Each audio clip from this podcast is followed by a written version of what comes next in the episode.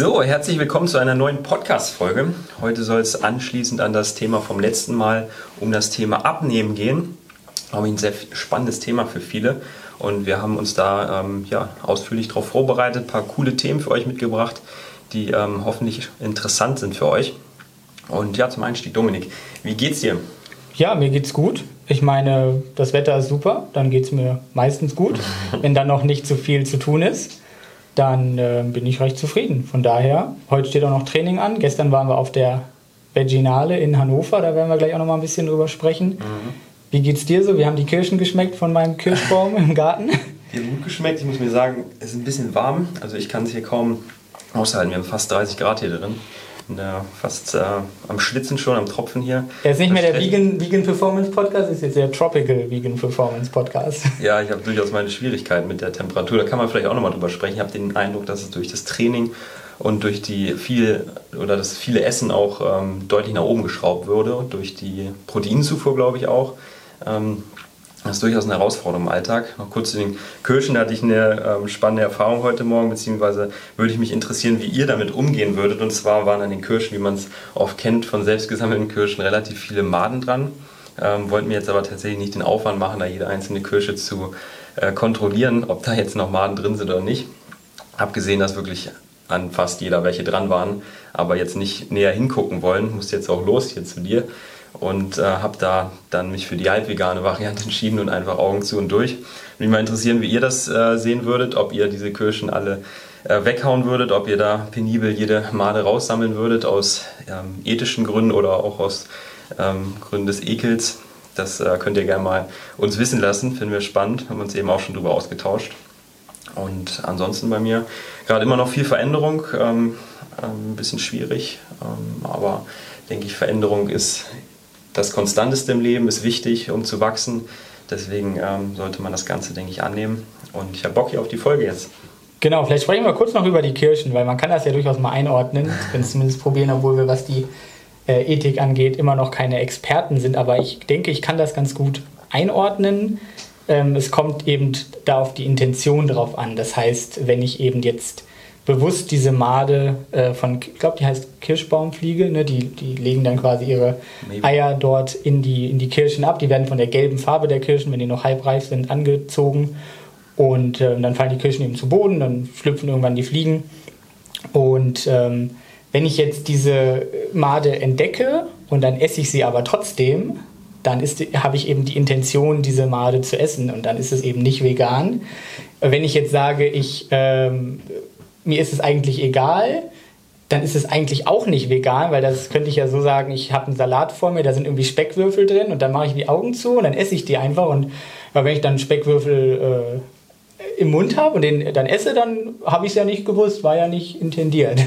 Also sobald man eigentlich weiß, dass da Maden drin sind, müsste man eigentlich wahrscheinlich aus ethischer Perspektive alle auf Maden untersuchen, die Maden rausnehmen und dann die Kirschen so essen und dann wäre es quasi wieder vegan. Und da würde uns jetzt aber wirklich eure Meinung interessieren, wie ihr das dann seht. Wie ihr es auch generell bei Insekten seht, da ist sich selbst die äh, Philosophie, was das angeht, nicht so ganz einig, also die Ethik, ähm, obwohl das eigentlich theoretisch relativ klar ist, dass auch Insekten schützenswert sind und dass wir auch nicht einfach Käfer zertrampeln können, nur weil wir da jetzt denken, dass die ja vielleicht weniger Schmerzen empfinden oder so. Darum geht es auch nicht, sondern die haben eben Interessen und deswegen können wir sie und müssen sie quasi schützen, wenn wir uns Veganer nennen wollen. Ja, in der Umsetzung gar nicht so leicht, das Thema. Ne? Aber wie du sicherlich äh, richtig erkannt hast, ist das dann, wenn man streng nimmt, nicht vegan, wenn man das in Kauf nimmt. Du hattest es eben schon angerissen mit der äh, Veginale. Ich kann ja mal kurz erläutern, wie sie überhaupt zustande kam und wie du das dann äh, angeleiert hast, dass wir dann, äh, dann noch auf der Bühne standen am Ende. ähm, ich habe tatsächlich bei ähm, zwei oder das ist ein Team aus drei anderen, Nutrition Made Easy heißen die Jungs, äh, gesehen in deren Story bei Instagram, dass die ähm, auftreten in Hannover. Da dachte ich so, oh, da wolltest du eigentlich auch einen Vortrag ähm, halten. Hab gesehen, oh, dann ist es jetzt leider schon dieses Wochenende, war keine Zeit mehr, da irgendwie noch selber was vorzubereiten, geschweige denn sich dafür anzumelden. Hab dann aber trotzdem nicht gefragt, ob wir vielleicht spontan hingehen wollen weil ganz interessante äh, Vortragende auch dabei waren und ähm, das ist ja auch so immer ganz spannend ist zu sehen, was für neue Produkte gibt, sich zu vernetzen. Ähm, Genau, und dann kannst du ja mal erzählen, wie das zustande kam, als wir dann da angetanzt sind. Ja, letztlich waren wir dann an der Kasse und dann ähm, habe ich eben darauf bestanden, auf eine sehr freundliche Art und Weise, dass wir eine Quittung bekommen, weil wir das natürlich als Selbstständige steuerlich absetzen können. Äh, also wir dann weniger Steuern zahlen, weil wir quasi jetzt Kosten hatten, um uns fortzubilden, könnte man sagen, für die, für die Virginale, äh, da die, den Eintritt quasi, das absetzen können. Und dann haben die gefragt, ja, was macht ihr denn? Und dann habe ich, hab ich gesagt, ja, wir sind beide selbstständige Fitnesscoaches quasi und beraten da Menschen. Und dann ähm, sollte eben auch um 13.30 Uhr ein Vortrag sein zu äh, veganer Sporternährung von jemandem. Und da haben wir dann gesagt, ja, da, wir freuen uns auch schon auf den Vortrag und so. Und dann meinte sie, ja, aber der muss leider krankheitsbedingt ausfallen. Und da habe ich dann einfach gesagt, ja, komm, wir machen das, packt uns rein. Auch so halb scherzhaft, halb ernst gemeint. Also ich, ich hatte da schon Bock drauf und ich habe auch gedacht, wir können das. Aber ich hätte jetzt nicht gedacht, dass das so spontan klappt. Ja. Und dann haben sie, glaube ich, erstmal so uns abgecheckt, so unsere mhm. Instagram-Profile gucken, ne, labern die Scheiße oder äh, können die quasi wirklich was zu dem Thema erzählen. Und letztlich ähm, ja, haben wir dann natürlich keinen Vortrag vorbereitet gehabt, sondern wir haben dann QA gemacht. Das heißt, die Leute im Publikum waren dann so 40 Leute ungefähr, die da saßen konnten dann Fragen stellen und, und wir haben die dann eben beantwortet. Und da ging es auch um Fettabbau, da ging es um äh, verschiedene Themen, vegane Ernährung, Kreatin war dabei, kritische ähm, Nährstoffe, kritische Nährstoffe ähm, Intervallfasten waren Fragen dabei. Also, ne, wenn ihr solche Fragen habt, dann können wir auch hier gerne mal so eine QA-Episode machen. Schreibt die einfach in die Kommentare und wir sammeln die und dann machen wir irgendwann mal so eine Folge. Und das, das Spannende war eigentlich, dass die Person, deren Namen ich jetzt nicht nennen möchte, äh, die den Vortrag ursprünglich hätte halten sollen. Äh, mit der hatte ich jetzt persönlich so einen kleinen Zwist auf Instagram, weil die Person einen Post gemacht hat, wo es auch um kalorienarme Proteinquellen ging. Und da werden wir vielleicht heute auch noch mal kurz drüber sprechen. Und da war dann unter anderem Kohlgemüse genannt, also zum Beispiel Wirsing. Und Wirsing hat eben so 2 Gramm Eiweiß auf 100 Gramm. Und dann habe ich halt hingeschrieben als einen Kommentar, so als Kritik, dass ich das irreführend finde, weil ich denke, dass man eben das nicht als kalorienarme Proteinquelle bezeichnen kann, Wirsing oder Kohlgemüse im Allgemeinen. Klar, das hat wenig Kalorien, aber der Proteingehalt ist halt sehr gering. Und das Gegenargument war dann, dass das ja beim Kochen zusammenfällt und dass man da deswegen ohne Probleme zum Beispiel 500 Gramm Wirsing oder ein Kilo Wirsing oder meinetwegen Rosenkohl, Grünkohl essen kann und äh, dass das dann ja 10 oder 20 Gramm Eiweiß bringen würde. Und da wäre jetzt von unserer Seite aus die Frage, ob ihr euch das vorstellen könntet, so 500 Gramm, ein Kilo zusammengefallenen Kohl quasi als Teil einer Mahlzeit zu essen und ob ihr das für sinnvoll erachtet, das zu tun, nur um dann 10 Gramm Proteine zum Beispiel aus diesem Wirsing zu gewinnen. Weil ich fand das äh, irreführend und ähm, der Kommentar wurde dann gelöscht. Das finden wir, oder ich persönlich, weiß nicht, wie du das siehst, ich finde das höchstgradig asozial, das auf Instagram zu machen oder generell, weil ne, ich habe da ja auch Zeit und Arbeit äh, rein investiert in diesen Kommentar und das dann einfach so zu negieren, ist ein bisschen ähm, unhöflich, finde ich. Ähm, und zeigt halt, dass man nicht unbedingt kritikfähig ist. Und dann hat mich die Person halt blockiert. Das heißt, dann äh, wurde gesagt, nee, wir, wir wollen jetzt da gar nicht mehr kommunizieren. Und ich finde, man muss einfach immer bereit sein, über Sachen zu reden, zu diskutieren auf einer sachlichen Ebene. Das ist mir sehr wichtig. Also wenn ihr Sachen habt, auch bei diesem Podcast, ne? wenn ihr eine Kommentarspalte habt, dann schreibt alles rein. Wir sind super offen für Kritik. Wir haben auch Kritik bekommen, sprechen wir gleich nochmal drüber. Mhm. Ähm, genau, aber schreibt uns erstmal in die Kommentare, ob ihr Wirsing feiert als vegane, kalorienarme Proteinquelle. Das würde mich auch interessieren. Ich finde das auch ähm, durchaus spannend, weil er cool angefangen hat mit dem Einstieg, dass es ja um ähm, die Relation gehen soll, also Proteingehalt auf die Kalorien heruntergerechnet, damit arbeiten wir ja auch. Ähm, letztlich ist dann das Kohlgemüse wirklich oben mit dabei, wenn man es mit vollwertigen Lebensmitteln oder anderen pflanzlichen Lebensmitteln vergleicht. Aber absolut und in der Praxis wird es dann eben schwierig, wenn man nicht so hohe Mengen davon essen kann. Und Kohlgemüse bekanntlich auch nicht das am leichtesten verdauliche Gemüse. Ich habe da meine Schwierigkeiten, mehr als 300, 400 Gramm von zu essen, vor allem wenn man es zum Armbrot isst. Aber lasst uns gerne mal wissen, wie das bei euch ähm, aussieht, ob ihr das gerne esst, wie viel ihr davon so essen könnt. Das würde uns wirklich mal interessieren. Dann kann man das vielleicht noch besser einordnen, ob das ähm, ja doch in relevanten Mengen zur Proteinversorgung beitragen kann. Und ja, zwei formale Sachen noch. Das hatte Dominik gerade schon angesprochen. Die Kritik, die wir bekommen haben, ähm, war einerseits an mich bzw. TrueV gerichtet. Das ist die ähm, ja, Firma, das Startup für vegane Nahrungsergänzungsmittel, wo ich mitarbeite. Ich meine, ich hätte das auch ähm, mit dazu gesagt. Ähm, Aber einer, nicht in allen Episoden. Nicht in allen Episoden. Da nochmal eine Entschuldigung an der Stelle. Da steht, äh, besteht tatsächlich dieser Interessenskonflikt, ähm, auch wenn man das nur eingeschränkt so sagen kann. Also monetär profitiere ich da nicht wirklich von. Ich kriege nur die Produkte. Aber so viel nochmal an der Stelle dir Erwähnung, ähm, dass ich da mit dabei bin, ähm, werde ich auch, wenn wir nochmal über das Thema Supplements reden, auch nochmal an der Stelle wieder erwähnen. Und das Thema mit den Studien, da kannst du ja vielleicht nochmal eine Erklärung zu abgeben. Genau, vielleicht erstmal nochmal zu dem Interessenkonflikt. Ne? Das heißt, wir können, glaube ich, äh, beide aus unserer Perspektive sagen, dass sobald es irgendwie um bestimmte Supplemente geht, sei es die kritischen Nährstoffe, sei es Proteinpulver, seien es äh, essentielle Aminosäuren wie bei Truvi, dass es da tatsächlich in den aller, allermeisten Fällen vollkommen egal ist, von wem die stammen, sobald es eben das gleiche Produkt ist, sobald es die gleiche Dosierung ist, sobald es dieselbe Zusammenstellung ist, ist da an sich dann kein Hersteller besser als der andere. Einige Firmen sind durchaus bedenklich, wenn es dann um die Unterstützung zum Beispiel von äh, Esoterik geht oder von ja, Anthroposophie zum Beispiel Richtung äh, relativ menschenverachtender Ideologien. Da gibt es im veganen Bereich durchaus einige Firmen, die da mit dabei sind, die da auch sehr stark dran glauben. Und da können wir einige Firmen aus unserer Perspektive, glaube ich, oder vielleicht spreche ich erstmal für mich, nicht empfehlen. Und andere eben schon. Und ähm, ich glaube, da kannst du für Truvi sagen, dass da eine Menge Gutes dabei ist bei der Firmenphilosophie und auch bei den Leuten, die da arbeiten, bei ja. dem Gründer. Wir empfehlen beides, beide eben nur Sachen, die wir selber auch einnehmen. Das ist uns ganz wichtig. Ähm, du bist ja auch ein Konsument äh, unserer Produkte und äh, zum Beispiel im Coaching empfehle ich auch meine Produkte mit dem Hinweis eben, ähm, nehme persönlich aber auch beim Algenöl zum Beispiel jetzt aus Praktikabilitätsgründen lieber die Kapseln äh, aus der Drogerie als unser Algenöl, weil ich es einfach lieber mag. Ähm, also bin da ganz offen. Letztlich geht es da uns um die Wirkung, um gut versorgt zu sein, um gut zu beraten und weniger um jetzt monetär von den Produkten zu profitieren. Genau, und dann ging es eben noch darum, dass eine Person gesagt hat, dass sie es sehr schön fände, wenn wir Studien verlinken würden, über die wir sprechen. Und wenn man sich so die ersten drei, vier Podcast-Folgen bei YouTube zum Beispiel anhört, dann habe ich in, den, in der Videobeschreibung alle möglichen Studien, über die wir geredet haben, verlinkt und habe das jetzt aber bei den letzten Episoden nicht mehr gemacht, weil wir eben in den ersten Episoden wirklich dann über die konkreten Studien gesprochen haben und deswegen finde ich, sollte man das auch tun, wenn man konkret über Studien spricht, dass man dann diese auch nennt.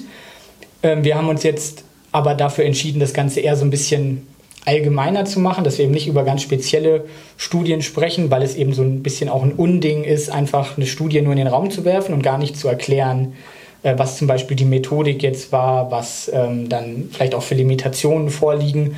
Und wenn wir das aber machen, dann interessiert das halt wieder nur Ernährungs- und Sportwissenschaftler und nicht so die Allgemeinheit, die will jetzt, äh, ihr könnt es auch gerne in die Kommentare schreiben, ne? wir wissen ja großteils gar nicht, was unser Publikum aktuell ist.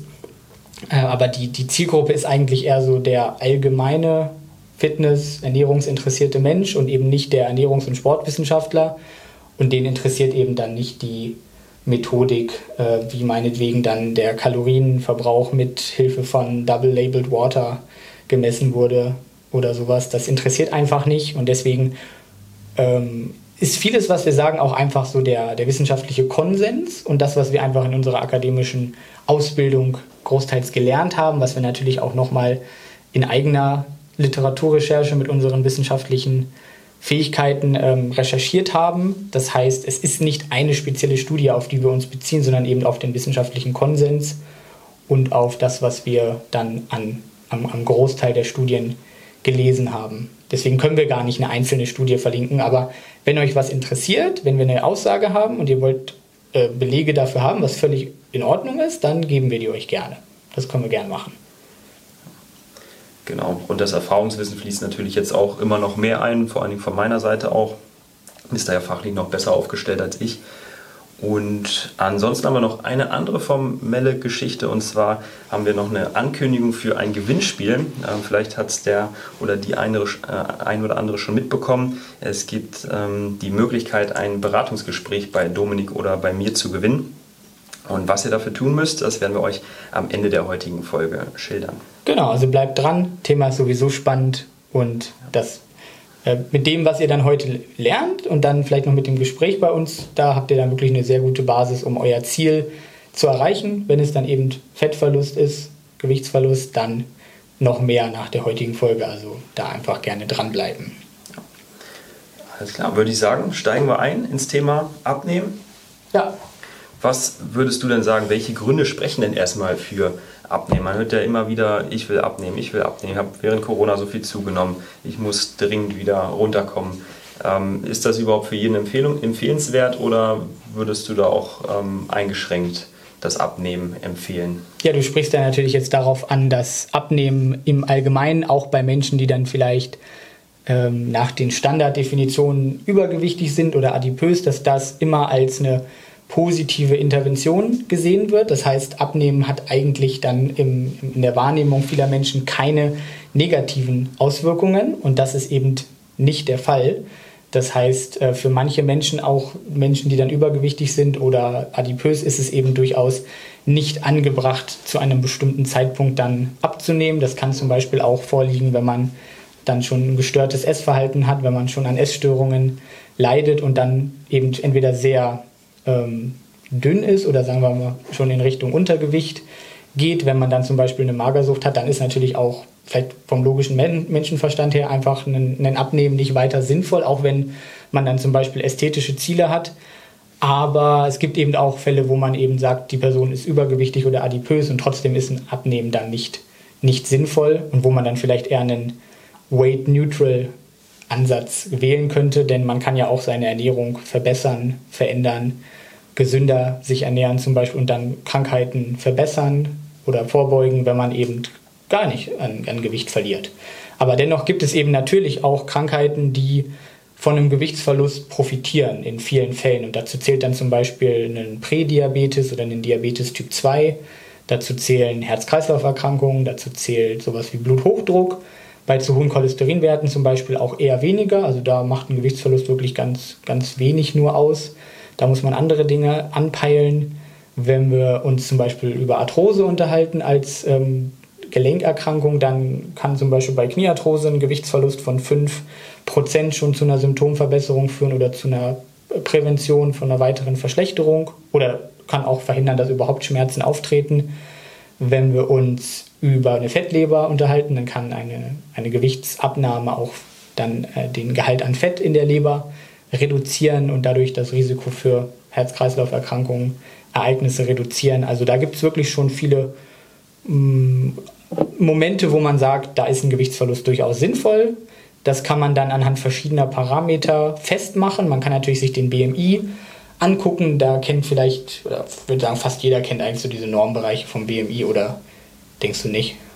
Ich denke, das wird bekannt sein. Also, ne, dass so 20 bis 25 ist dann Normalgewicht und bis 30, 25 bis 30 ist dann übergewichtig und ab 30 ist dann Adipositas, dann gibt es Adipositas Grad 1, 2, 3 und so weiter und unter 20 ist dann eben Richtung Untergewicht. Und da könnte man eben sagen, wenn ich jetzt zum Beispiel einen BMI von 26 habe, dann ist der ja leicht übergewichtig und das sagt mir aber noch nicht, ob ich da jetzt ein gesundheitliches Risiko von trage, sondern da muss ich eben mir vor allem die Verteilung des Fetts angucken, weil eben hauptsächlich Bauchfett mit negativen gesundheitlichen Wirkungen assoziiert ist und jetzt zum Beispiel nicht Fett, was in den Beinen sitzt oder in der Hüfte. Bei Frauen zum Beispiel gibt es eben dann auch die Birnenform, wo mehr Fett im Gesäß, im, im Beinbereich ist und gar nicht so viel im Bauchbereich. Das verändert sich dann zwar oft auch nach der Menopause, aber letztlich ist das so ein kleiner Geschlechtsunterschied einfach. Und deswegen muss ich einfach eher gucken, dass Bauchfett ähm, nicht zu viel wird. Und da könnte man sich dann eher sowas wie das sogenannte Taille-Hüft-Verhältnis angucken. Das heißt, man misst das Verhältnis von der Taille, also zwischen Rippenbogen und Beckenkamm, die, die, die schmalste Stelle quasi mit dem Gesäßumfang. Und da gibt es dann wiederum Normwerte. Dann kann ich das Taille-Größen-Verhältnis mir angucken. Also ich setze das Körper, die Körpergröße im, äh, im Verhältnis mit dem, mit dem Taillenumfang. Und dann gibt es auch noch die einfache, simple Messung des Bauchumfangs. Und da gibt es dann auch wieder Werte, wo man sagt, das ist optimal und wenn du ein bisschen drüber bist, dann ist es jetzt auch nicht wie ein Lichtschalter, dass dann äh, meinetwegen 80er Bauchumfang bei Männern ist optimal. Und wenn ich jetzt sage, ich habe aber 82, dann ist das nicht gleich, ja, jetzt wirst du krank, sondern es ist dann so ein gradueller Anstieg des, des Risikos auch einfach. Ähm, nicht absolut, sondern einfach ne, das individuelle Risiko steigt dann eben so ganz langsam, ganz langsamen Schritten an. Generell einfach so ein BMI über 30 wird dann schon kritisch, 25 bis 30 ist in vielen Fällen auch noch tolerabel. Kann man da auch sich die anderen Risikofaktoren angucken, wie aktiv ist die Person, raucht sie zum Beispiel, wie ist die Ernährung auch abseits vom, vom Gewicht quasi. Also in die Beurteilung spielen eine Menge Dinge rein. Das kann der Arzt dann gerne machen, kann darüber aufklären oder ein Ernährungswissenschaftler kann das auch machen. Einfach wichtig, dass man nicht pauschal abnehmen muss, nur weil man jetzt ein BMI von 26 oder 27 zum Beispiel hat gerade auch an uns denken oder an Leute, die ja auch Sport machen, wo wir sicherlich ähm, die meisten mit ansprechen hier mit dem Podcast, dann gilt das auch nur eingeschränkt, wenn man jetzt intensive Sportarten äh, ausübt oder einfach Dinge, die auch zum Muskelaufbau führen, dann äh, kommt man natürlich schneller an die 25 oder so, sogar darüber hinaus. Ich vermute, du bist auch gerade. Ich bin gerade bei BMI 26. Ich auch ungefähr. Ja. Und das heißt natürlich nicht, dass wir jetzt im übergewichtigen Bereich sind, äh, was unseren Körperfettanteil betrifft. Ähm, das gilt jetzt vorwiegend für Leute, die eben keine Tätigkeit ausüben, wo man Muskelmasse mit aufbaut. Genau, also der BMI ist eigentlich äh, schon, wenn man jetzt so Public Health Interventionen oder gesamte Gesellschaften sich anguckt, ist das aussagekräftig. Also wenn eine Gesamtpopulation einfach ähm, einen höheren BMI hat dann, und einen im, im, übergewichtigen Bereich zum Beispiel, dann ist das schon dann äh, auf ganz viele Menschen gesehen wahrscheinlich mit einem erhöhten Risiko für bestimmte Erkrankungen verbunden. Beim Individuum ist das dann einfach individuell zu betrachten. Und so ist es eben so, dass Sportler, ne, der Bodybuilder ist das beste Beispiel, der dann einfach einen Körperfettanteil von 10%, 15% hat, aber einfach Muskelberge hat. Der hat natürlich ein BMI über 30 teilweise und ist natürlich dann ähm, auch manchmal mit einem erhöhten Risiko versehen, ähm, aber nicht immer. Und wenn schon, dann liegt es auch oft einfach an den illegalen Substanzen, die zu diesen Muskelbergen geführt haben. Und äh, genauso gibt es eben auch Menschen, die normalgewichtig sind, laut BMI, zum Beispiel ältere Menschen, die haben dann aber tatsächlich einen massiven Muskelabbau gehabt und haben aber gleichzeitig dann mhm. Fett aufgebaut. Dann sind die normalgewichtig, aber sind eben doch dann im Bereich Sarkopenie, also Muskelschwund im Alter. Und das ist natürlich dann nicht gut, obwohl sie eben normalgewichtig sind. Mhm. Glaube ich, eine ganz gute Überleitung. Du hast es ja schon angesprochen, das Thema Ästhetik. Das denke ich für die meisten ZuhörerInnen ja auch ähm, das Interessanteste. Und da gibt es eben auch diesen Unterschied zwischen ähm, ja, Abnehmen, Fettverlust, äh, Toning hört man ja manchmal auch, man möchte definierter sein, ja alles so Begriffe, die im Umlauf ähm, ja sind. Von welcher Art des, ähm, der Körpergewichtsveränderung oder der äh, Ästhetik wollen wir denn überhaupt sprechen, vorwiegend heute? Wir sprechen hauptsächlich eigentlich über den Fett. Verlust. Also einen Gewichtsverlust kann man eigentlich recht schnell erreichen. Ähm, wenn man zum Beispiel dann einfach weniger Ballaststoffe essen würde, im Bodybuilding zum Beispiel ist das eine Strategie, wenn man sehr viel äh, schwitzen würde zum Beispiel oder wenn man einfach dann eine Low-Carb-Ernährung zum Beispiel macht, wenn dann die Muskelglykogenspeicher geleert werden, dann geht eben gleichzeitig auch Wasser verloren und das ist eben auch das, was bei einer Diät einfach der, der erste Teil Gewichtsverlust ist. Also man könnte schon sagen, dass je nachdem, wie schwer natürlich jemand ist, äh, wenn wir jetzt von einer etwas übergewichtigen Person ausgehen, dann sind bestimmt die ersten drei Kilo Wasser, das verloren geht und nicht Fett. Und äh, das sieht man allein daran, dass das so schnell geht. Man kann einfach nicht innerhalb von ganz kurzer Zeit, von einem Tag oder von zwei, drei Tagen drei Kilo Fett verlieren. Mhm. Das geht einfach nicht. Und genauso kann man nicht innerhalb von drei Tagen drei Kilo Fett zunehmen. Mhm. Finde ich aber auch wichtig an der Stelle zu sagen, dass es nicht so zu verstehen ist, dass wenn man jetzt ein langsames Kaloriendefizit fährt, da werden wir gleich nochmal drüber sprechen, was das heißt, dass wenn man jetzt wirklich temporär immer ein bisschen mehr verliert, sei jetzt mal über vier, fünf, sechs Wochen drei Kilo verliert, dann kann man schon davon ausgehen, dass auch ein höherer Anteil davon Fettmasse ist. Aber würde man jetzt was Radikales wählen, von heute auf morgen jetzt eine ketogene, also kohlenhydratfreie Ernährung oder man fängt an zu fasten, fasten und hat dann da so eine krasse, Kalorie, äh, krasse Gewichts- ähm, krassen Gewichtsrückgang, dann hat man wirklich viel Wasser und erstmal noch wenig Fett. Aber das nicht gedacht wird, das habe ich nämlich auch den Eindruck immer von vielen Leuten, so ja, ich habe jetzt schon drei, vier Kilo abgenommen über die letzten Wochen und Monate, aber das ist ja wahrscheinlich nur Wasser gewesen. Das kann man jetzt auch nicht unbedingt sagen, wenn das... Genau, wenn es über einen längeren Zeitraum ist, dann kann das natürlich auch schon teilweise Fett sein, aber wenn man eben sagt, ich mache jetzt zwei Wochen Buchinger Fasten und dann bin ich fünf Kilo leichter, dann ist das halt mit ganz großer Wahrscheinlichkeit alles Wasser und kein Fett. Und deswegen kommt es auch so schnell wieder und ist dann eben kein nachhaltiger Fettverlust, weil es eben kein Fettverlust ist, sondern einfach nur ein Gewichtsverlust sozusagen. Aber wir wollen auch nochmal betonen, dass die Ästhetik für uns ein zählender Grund ist, auch abzunehmen. Also gibt auch Leute, die sagen dann, ähm, ja, das ist kein Grund, weil wir müssen jeden Menschen so akzeptieren, wie er ist. Äh, man muss jetzt nicht äh, alle hier 90, 60, 90 irgendwie als Maß haben, sondern healthy at every size. Und da sind wir, denke ich, dabei. Großteils zumindest. Aber wenn jemand Gewicht verlieren will, aus ästhetischen Gründen, weil das für die Person dann ähm, besser ist, dann akzeptieren wir das auch und sagen, dann helfen wir dir dabei. Und sagen jetzt nicht, oh nee, akzeptier dich wie du bist, du musst nicht abnehmen. Also jede Person entscheidet selber, was sie machen will. Wenn es dann eben Richtung Essstörung geht, Richtung gestörtes Essverhalten, dann muss man da wieder ein bisschen differenzierter drauf gucken. Aber wenn ich jetzt eine gesunde Person habe, die vor mir ist und sagt, ich möchte Bauchfett verlieren, damit ich irgendwie besser aussehe, damit ich mich am Strand wohler fühle, damit ich für meinen Partner, für mich selber sexier bin, wie auch immer, dann, dann unterstützen wir da auch gerne bei. Ja, absolut, aber cool, dass du es nochmal mit dem Thema Selbstliebe ansprichst äh, oder Body Positivity ist ja auch gerade ein sehr trendiges Thema, ähm, was auch interessant ist durchaus, finde ich. Und sage ich auch immer dazu, jetzt in meinen Gesprächen auch, dass man das bitte nicht davon abhängig machen sollte, seinen Gewichtsverlust von der Zufriedenheit, von der Selbstliebe, die man hat, sondern dass man parallel oder vielleicht sogar schon vorher auch daran arbeitet, lernt, äh, so wie man ist, zu akzeptieren, dass es halt Dinge gibt, die auch nicht veränderbar sind. Und dass nur, weil man jetzt 10 Kilo äh, Fett verliert, dass man deswegen äh, nicht ein wertvollerer Mensch ist als vorher das aber dennoch natürlich dazu beitragen kann, eine allgemein positive Entwicklung im körperlichen, im physiologischen Sinne, aber auch im mentalen, psychologischen Sinne ähm, förderlich sein kann. Klar. Da haben wir gestern tatsächlich auch mit einer bei diesem Vortrag ein ganz interessantes Gespräch geführt, nach dem Vortrag noch, weil natürlich nach dem Vortrag auch noch mhm. einige zu uns gekommen sind, weil wir gar nicht genug Zeit hatten, alle Fragen äh, zu beantworten in dieser halben Stunde, die wir dann auf der Bühne hatten. Und da war eine, die hat erzählt von Freundinnen, die dann eine Magenverkleinerungs-OP bekommen haben und dann teilweise wirklich 50 und mehr Kilo abgenommen haben, aber die das einfach nicht durch ihr eigenes Handeln dann erreicht haben, sondern eben großteils durch diese OP und die deswegen vielleicht auch dann immer noch der Meinung waren, dass sie das gar nicht verdient haben und auch gar nicht der Meinung waren, dass, ähm, oder sie haben das nicht ausgestrahlt, die waren dadurch dann mhm. nicht ähm, irgendwie selbstbewusster gleich und die haben auch ihr Gangbild nicht verändert. Das heißt, sie hat das so erzählt, dass die immer noch so schwerfällig äh, rumgehen, als ob sie eben einfach noch 100 Kilo mehr wiegen würden.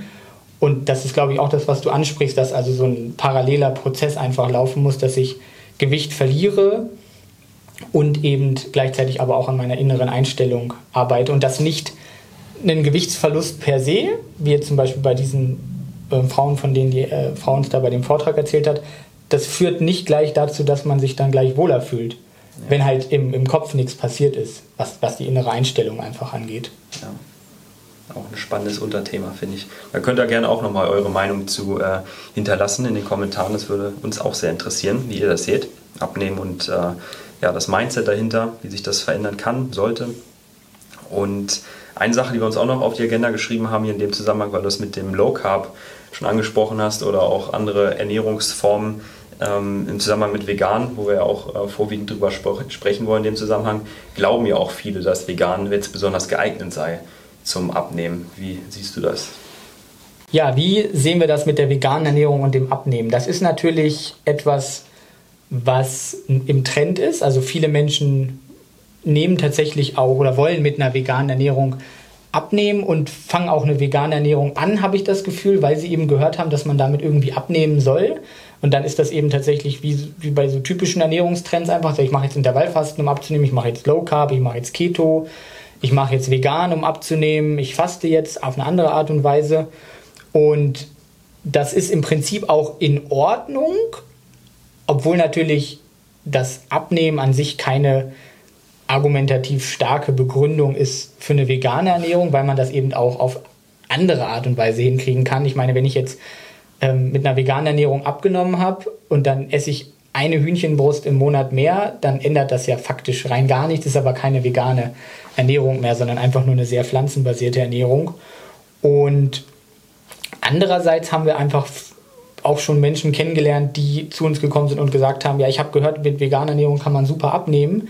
Bei mir klappt das nicht, was ist denn falsch mit mir? Mhm. Also, was mache ich denn jetzt als Person falsch? Warum kann ich denn nicht mit veganer Ernährung abnehmen, obwohl das doch angeblich so toll sein soll? Und da muss man einfach sagen, dass man natürlich mit veganer Ernährung potenziell abnehmen kann, durch verschiedene Sachen, auf die wir auch noch zu sprechen kommen. Aber es ist einfach kein, kein Garant dafür. Und wenn das eben bei dir nicht klappt, dann liegt das nicht an dir, sondern dann liegt es daran, dass das einfach ähm, noch nicht auf dich zugeschnitten ist quasi. Also ähm, du hast da nicht in dem Sinne Schuld, sondern letztlich hast du vielleicht auch ein bisschen falsche Versprechungen äh, gemacht bekommen, in dem gesagt wurde, ja, geh auf vegane Ernährung, dann nimmst du automatisch ab. Das ist nämlich dann auch oft nicht der Fall. Es gibt ja hier vom veganen Halbgottarzt äh, Michael Greger die Empfehlung oder auch die Halbteufel. Halbteufel, die ähm, Erläuterung, warum vegan spezifisch jetzt zum Abnehmen förderlich sein könnte. Ich, wenn ich da zurückdenke, waren es, glaube ich, Erklärungen wie Erhöhung der Carnosintransporter in der Leber oder auch noch andere Faktoren, die den Grundumsatz das haben jetzt, ähm, ich weiß es nicht mehr ganz genau, aber dass äh, auch der Grundumsatz bei veganer Ernährung um einige Prozent steigen soll. Da gibt es wohl äh, auch epidemiologische Daten, die das gezeigt hätten. Ähm, wie sieht es da aus? Weißt du da Näheres? Ja, da kann man sich auf die epidemiologischen Daten einfach nicht verlassen. Ich weiß jetzt gar nicht, welche du im Kopf hast, aber ist mir jetzt nicht bekannt. Aber hat eine gewisse Parallele mit äh, Daten, die es zur ketogenen Ernährung oder zur Low Carb Ernährung gibt, wo auch immer wieder behauptet wird, dass das den Grundumsatz äh, steigern soll, äh, dass das irgendwie zu einem höheren Kalorienverbrauch führen soll. Und wenn man sich dann wirklich die ganz, ganz kontrollierten Studien anschaut, dann sehe ich den Effekt halt nicht. Oder er ist so marginal, dass er einfach überhaupt nicht äh, zu einem Abnehmen führen kann, weil es so ein winziger Effekt ist dass es eben nicht dazu führt. Und deswegen ähm, müssten wir eigentlich sagen, dass es keinen spezifischen Effekt für eine vegane Ernährung gibt. Spezifisch heißt, das kann nur die vegane Ernährung. Wir werden ja über ein paar Sachen noch sprechen, zum Beispiel jetzt äh, höhere Ballaststoffaufnahme. Das kommt natürlich bei einer veganen Ernährung zustande, kann die Sättigung erhöhen und dadurch zu einer verringerten Kalorienzufuhr führen. Aber das ist ja nichts, was ich nicht auch mit einer anderen Ernährungsform hinkriegen kann. Und deswegen ist es eben nicht vegan spezifisch. Und deswegen hat eine vegane Ernährung eben auch keinen spezifischen Vorteil, sondern ist einfach eine Methode, die man von mir aus wählen kann, wenn man das möchte, obwohl es eben argumentativ nicht so gut unterstützt werden kann. Also wir können es eigentlich nicht empfehlen in dem Sinne, aber man kann das machen. Ähm, das geht also. Aber es kommt halt darauf an, womit man am besten klarkommt. Ja, zum Vorgehen. Wir haben jetzt viel schon theoretisch gesprochen. Wie würdest du denn starten für eine Fettreduktion? Was muss man machen, damit das Ganze gelingt? Es gibt ja verschiedene Wege. Wir haben ja auch schon äh, in der letzten Episode über ähm, intuitives Essen gesprochen. Wenn man das wirklich ähm, jetzt mit einem Ziel macht, Gewicht zu verlieren, ist es eigentlich kein intuitives Essen mehr. Das haben wir ja besprochen. Ähm, aber man muss nicht immer seine Kalorien tracken. Also man muss jetzt nicht zum Beispiel ausrechnen, wie viel äh, Kalorien man verbraucht. Das ist ja, glaube ich, was, was jeder irgendwie kennt. Um abzunehmen, muss man mehr Kalorien verbrauchen, als man einnimmt, oder man muss halt mehr, äh, weniger Kalorien äh, essen, als man verbraucht. Das ist so dieser typische Satz, der einem dann um die Ohren gehauen wird. Und ich vergleiche das dann immer äh, ein bisschen mit äh, der Tatsache, wie man quasi mehr Geld sparen kann. Das könnte man auch so machen, dass ich entweder sage, ja, du musst mehr Geld verdienen oder du musst weniger ausgeben. Und während das ja faktisch korrekt ist, ist das halt immer noch nicht das Wie. Also es ist das Was, was muss ich machen? Klar, ich muss weniger Geld ausgeben oder ich muss mehr Geld verdienen, aber das sagt mir ja nicht, wie ich das mache. Und so ist es eben beim Abnehmen dann quasi auch, dass ich einfach nur durch die Tatsache, dass ich weiß, ich muss weniger Kalorien aufnehmen oder ich muss mehr Kalorien verbrauchen, sagt mir immer noch nicht, wie ich das dann letztlich schaffe. Und letztlich könnte man das so machen, dass man auch bei dem Thema Geld verdienen einfach einen Finanzplan aufstellt, dass man mal guckt, wie viel verdiene ich überhaupt nach Steuern und wie viel gebe ich aus im Monat. Dann macht man sich eine Excel-Tabelle, wo man alle möglichen Kosten, die man hat, aufschreibt und dann guckt man halt, wie viel am Ende übrig bleibt und dann guckt man, ob man quasi in einer positiven Geldbilanz ist oder in einer negativen Geldbilanz.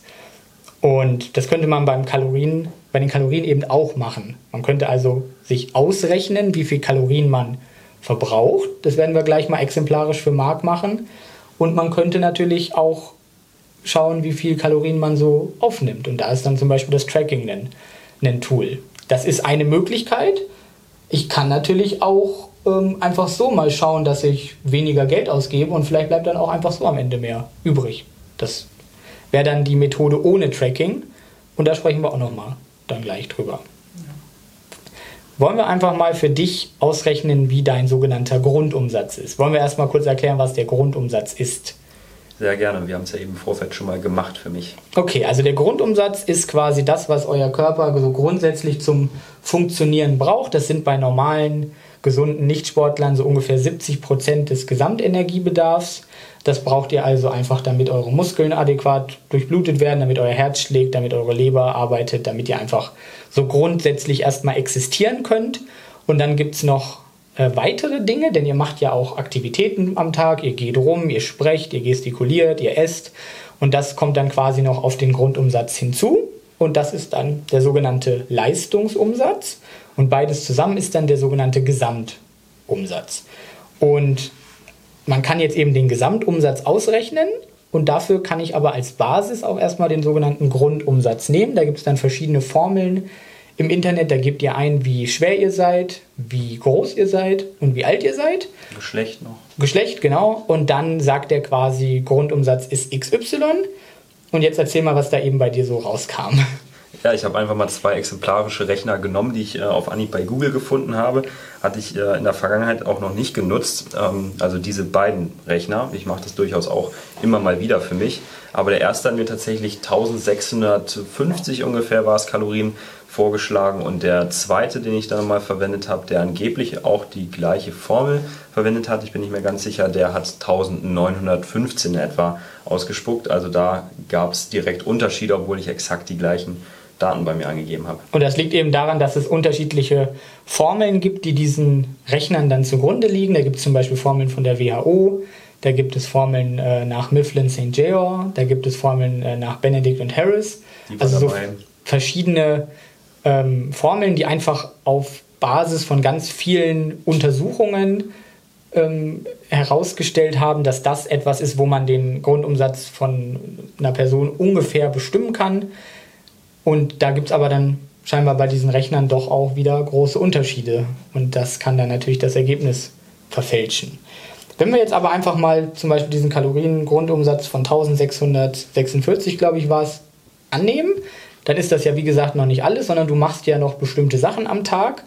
Und deswegen kann man jetzt mit sogenannten PAL-Werten versuchen, den sogenannten Multiplikationsfaktor zu finden. Das heißt, man versucht einen, äh, einen Faktor zu finden, mit dem ich diesen Grundumsatz multipliziere, um dann den Gesamtumsatz zu haben. Wenn ich jetzt zum Beispiel sehr inaktiv bin, dann könnte ich zum Beispiel 1,2 nehmen, dann rechne ich 1,2 mal diesem Grundumsatz und dann habe ich quasi den Gesamtumsatz ungefähr. Wenn ich eine sehr aktive Person bin, ein Bauarbeiter zum Beispiel, dann nehme ich 1,8 oder 2. Ist aber auch noch ungenauer als das, was wir jetzt gleich machen. Wir versuchen nämlich jetzt für jede Stunde des Tages irgendwie einen PAL-Wert zu finden. Und das heißt, ich muss dir quasi ein paar Fragen stellen, was du so machst. Und einen PAL-Wert von 0,95 haben wir zum Beispiel beim Schlafen. Das heißt, äh, beim Schlafen verbraucht ihr einfach noch weniger als euer Grundumsatz, einfach weil ihr ja, gerade in Ruhe sozusagen seid. Wie viele Stunden schläfst du denn so? Sieben sind das im Schnitt. Sieben Stunden, okay, dann geben wir das hier mal ein. Eben bei Rocker ja auch schon einen Test gemacht. Die haben auch einen für den Gesamtumsatz, da werden wir auch gleich nochmal das in Relation setzen. Genau, wie ist deine Aktivität pro Tag? Wie sieht dein Arbeitsalltag aus? Wie viele Stunden machst du da was? Acht bis zehn Stunden Arbeiten mit wenig Aktivität. Also sitzen könnte man sagen. Stehend. Das ist dann so definiert, zum Beispiel ausschließlich sitzende oder liegende Arbeitsweise wäre dann so ein PAL-Wert von 1,2. Da könnten wir jetzt 10 Stunden sagen. 10 Stunden und überwiegend stehen tatsächlich. Überwiegend stehen, dann müssen wir es aber anders nehmen. Das, das ist dann nicht ausschließlich sitzend. Dann nehmen wir mal 1,4. Wie viel waren das? 10 Stunden? Mhm. Okay, dann haben wir quasi jetzt schon 17 Stunden gefüllt, dann müssen wir noch 7 Stunden füllen. Was machst du noch? Hausarbeit, beziehungsweise Kochen zählt da ja sicherlich auch mit rein. Hm, das wäre jetzt so überwiegend gehende oder stehende Tätigkeiten, das wäre dann sogar ein PAL-Wert von 1,8. Mhm. Das sind äh, roundabout zwei Stunden am Tag. Zwei Stunden. Okay, und dann fehlen uns immer noch ein paar Stunden. Was machst du noch? Und das ist zum Beispiel der Moment, wenn ich Leute frage, dann müssen sie erstmal überlegen, okay, was mache ich denn noch? Und viele stellen dann fest, den Rest sitze ich eigentlich auf dem Sofa oder sitze im Auto oder mache auch nichts. Dann kommt quasi noch mehr Inaktivität dazu. Mehr als man vielleicht selber so gedacht hat. Die Inaktivität müssen wir auf jeden Fall auch nochmal was dazu nehmen. Immer nochmal drei Stunden. Drei Stunden ausschließlich sitzend oder liegend. Ja. Okay. Gut, dann haben wir immer noch zwei Stunden, die fehlen. Die sind in der Regel auch dann nochmal mit leichter Aktivität Oder schon Sport oder was ist das? Das ist jetzt die Frage, nimmt man einen exemplarischen Tag, wo ich trainiere oder nicht trainiere? Also in der Regel trainiere ich ja nicht mit zwei Trainings, die ich aktuell pro Woche mache. Mhm. Also zwei Krafttrainings und dann eine Ausdauereinheit. Ja. Also an den meisten Tagen im Schnitt wäre ich jetzt äh, nicht kraftsportlich oder sportlich aktiv. Aber du fährst Fahrrad zur Arbeit?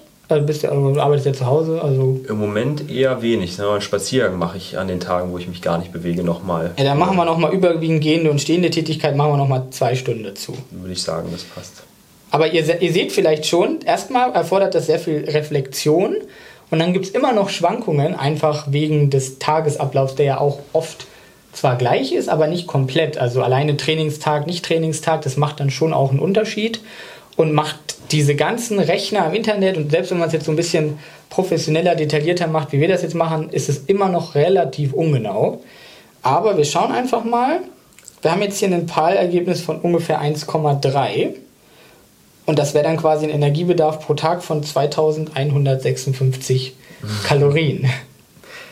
Und das ist ganz schön wenig Das ist sehr, sehr wenig. für dich, weil wir haben das tatsächlich auch mal mit einem Internetrechner ausgerechnet, wo dann äh, auch gefragt wurde, wie ist denn dein Alltag? Und da musstest du angeben, äh, ich bin moderat aktiv oder wie war das? Alltagsaktivität und Sportaktivität war mit äh, differenziert. Mhm. Die beiden Sachen. Genau, und da kam dann ungefähr ein Wert von 3700 raus. Fast 3,8 sogar. Genau. Und ich würde sagen, die Wahrheit liegt irgendwo dazwischen wahrscheinlich bei dir.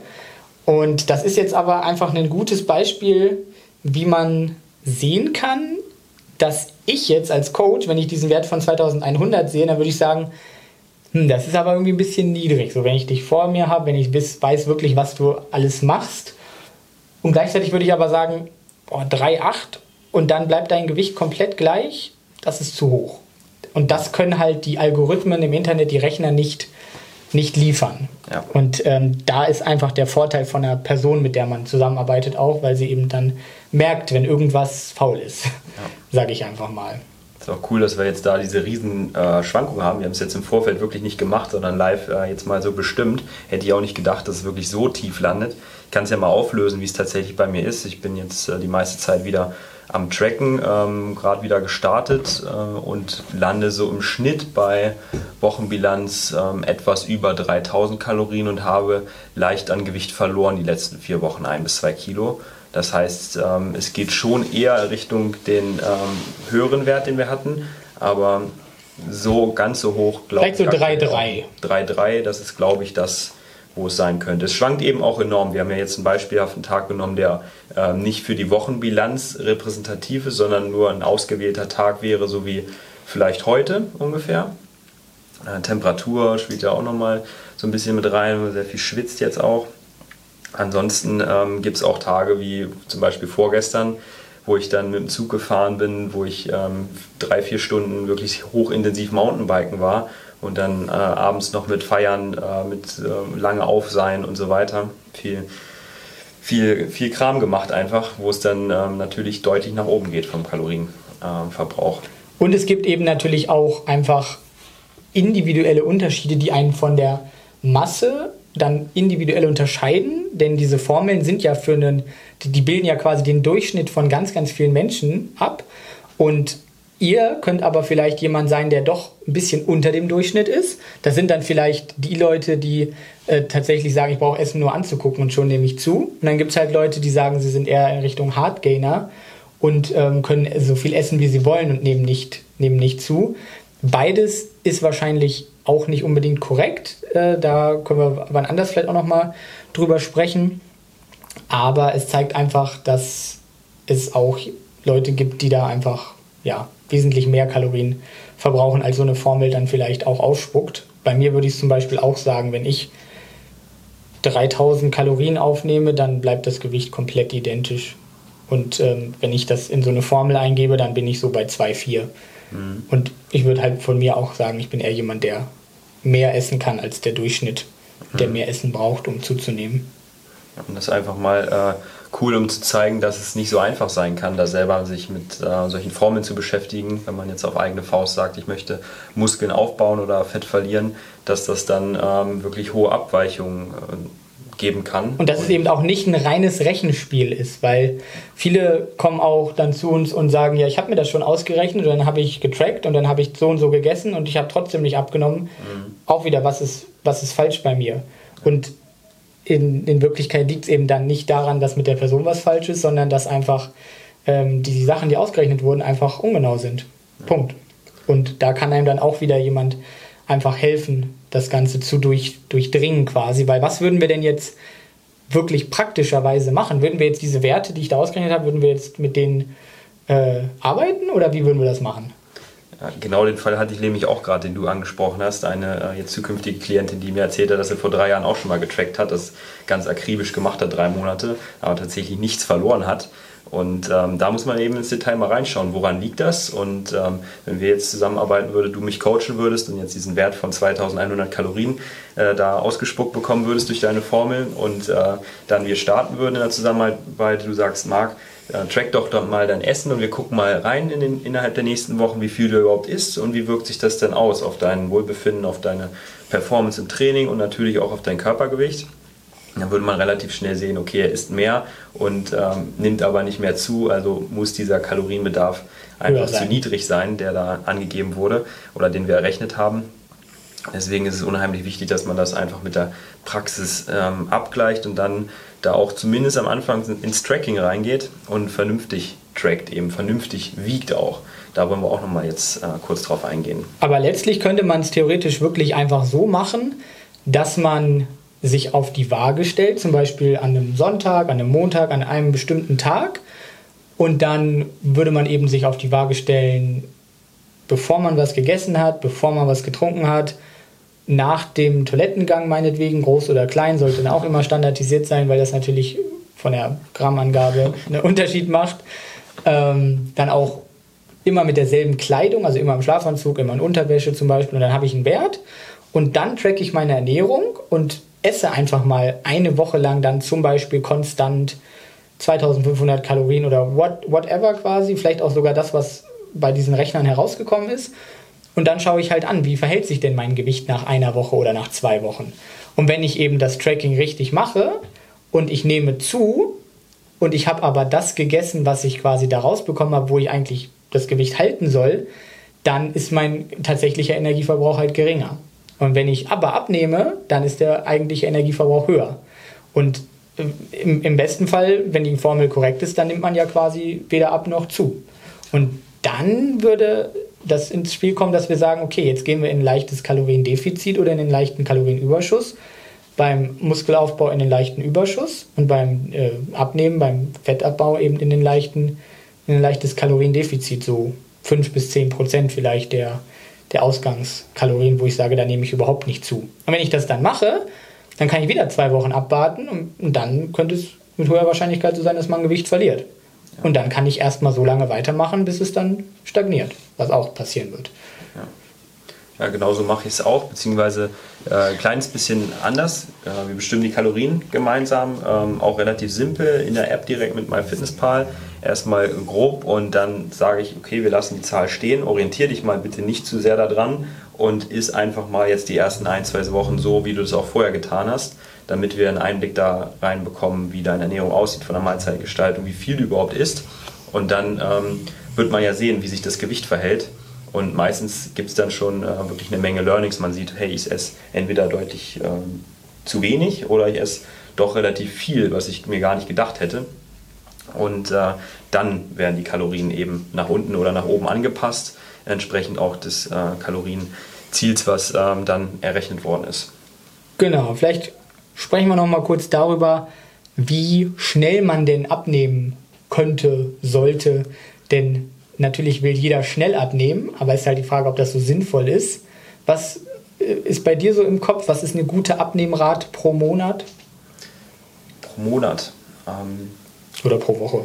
Ich gucke immer gerne auf das pro Woche drauf. Ähm, gibt ja auch bei MyFitnessPal zum Beispiel da die Orientierung. Die wähle ich eigentlich immer ganz gerne so moderaten Gewichtsverlust, ein halbes Kilo so mhm. pro Woche. Finde ich eigentlich ganz ähm, sinnvoll für die meisten. Und das ist nämlich auch genau eine Gefahr, die zum Beispiel auch in diesen Apps ähm, vorherrscht. Da hat man nämlich die Auswahlmöglichkeit ähm, explizit jetzt bei MyFitnessPal bei der App steht dann, möchte man äh, moderat oder langsam Gewicht verlieren oder möchte man schnell Gewicht verlieren. Und ja, wir sind jetzt mitten im Sommer, wer jetzt damit anfangen würde, würde sagen, hey, ich will schnell Gewicht verlieren.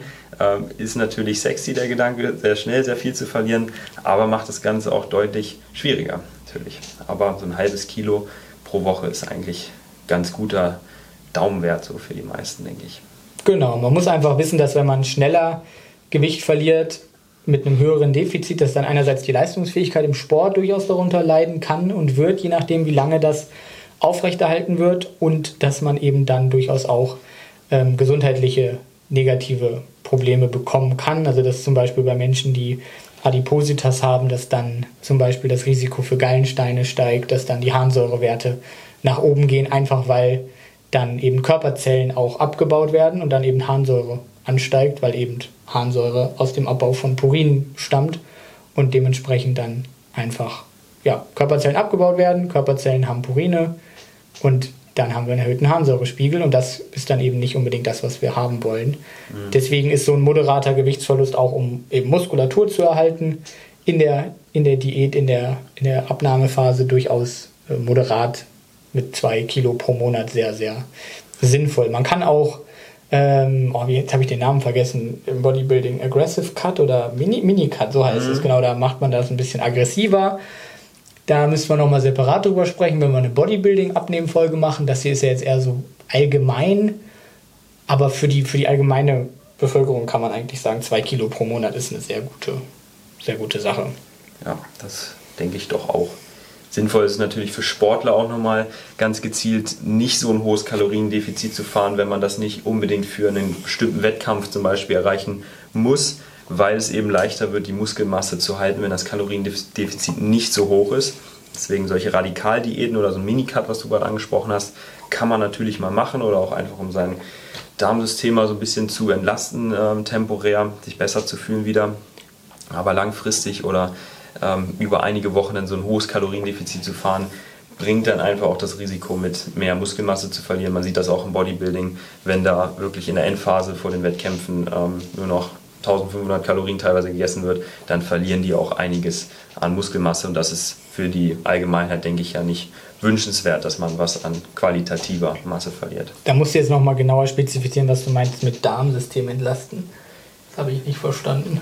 Ja, angenommen, man hat jetzt das Ziel, Muskeln aufzubauen und möchte ein bisschen mehr dafür an Kalorien zu sich nehmen, dann wird es ja entsprechend äh, auch für einige schwieriger, ähm, das noch gut von, von der Bekömmlichkeit hinzubekommen. Und ich finde es da einfach sehr angenehm, wenn man da mal eine Pause einbaut. Ähm, ich habe das eine Zeit lang mit Fasten immer gemacht, so radikal. Eine Abnehmpause.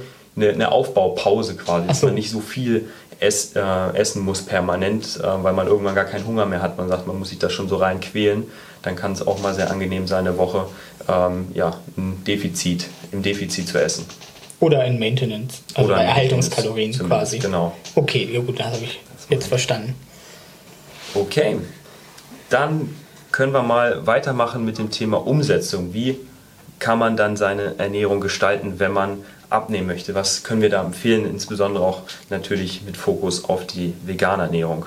Genau, das ist jetzt der Punkt, wo wir sagen, diese ganzen Sachen, die jetzt kommen, die kannst du auch komplett ohne Tracking umsetzen und kannst einfach mal schauen, ob das dann nicht auch ohne Kalorienzählen zu einer Gewichtsabnahme führt, weil es eben sein kann, dass das eben dann einfach zu einer verringerten Nahrungsenergieaufnahme führt und wenn man sie in Kombination mit dem Tracking macht, dann ist es aber auch einfach eine Strategie, um zufriedener zu sein mit diesem Abnehmenprozess. Also natürlich ist es der Sinn der Sache, dass man seine Kalorien dann quasi einhält, mehr oder weniger, dass man eben äh, quasi das Ziel langfristig erreicht. Aber wenn ich dann eben unzufrieden werde mit meinem Ernährungsverhalten, wenn ich nicht satt werde, Wenn ich mich eingeschränkt fühle, dann gibt es oft einen Bumerang-Effekt, dann wird das Ganze nicht langfristig gemacht. Und da gibt es dann eben diese verschiedenen Strategien, die auch dafür dann im Tracking dafür sorgen können, dass man zufriedener ist. Also die kann man, wie gesagt, machen mit Tracking, man kann sie aber auch ohne Tracking machen, obwohl das dann halt immer noch kein intuitives Essen ist. Nur dass wir das nochmal kurz als Disclaimer sagen.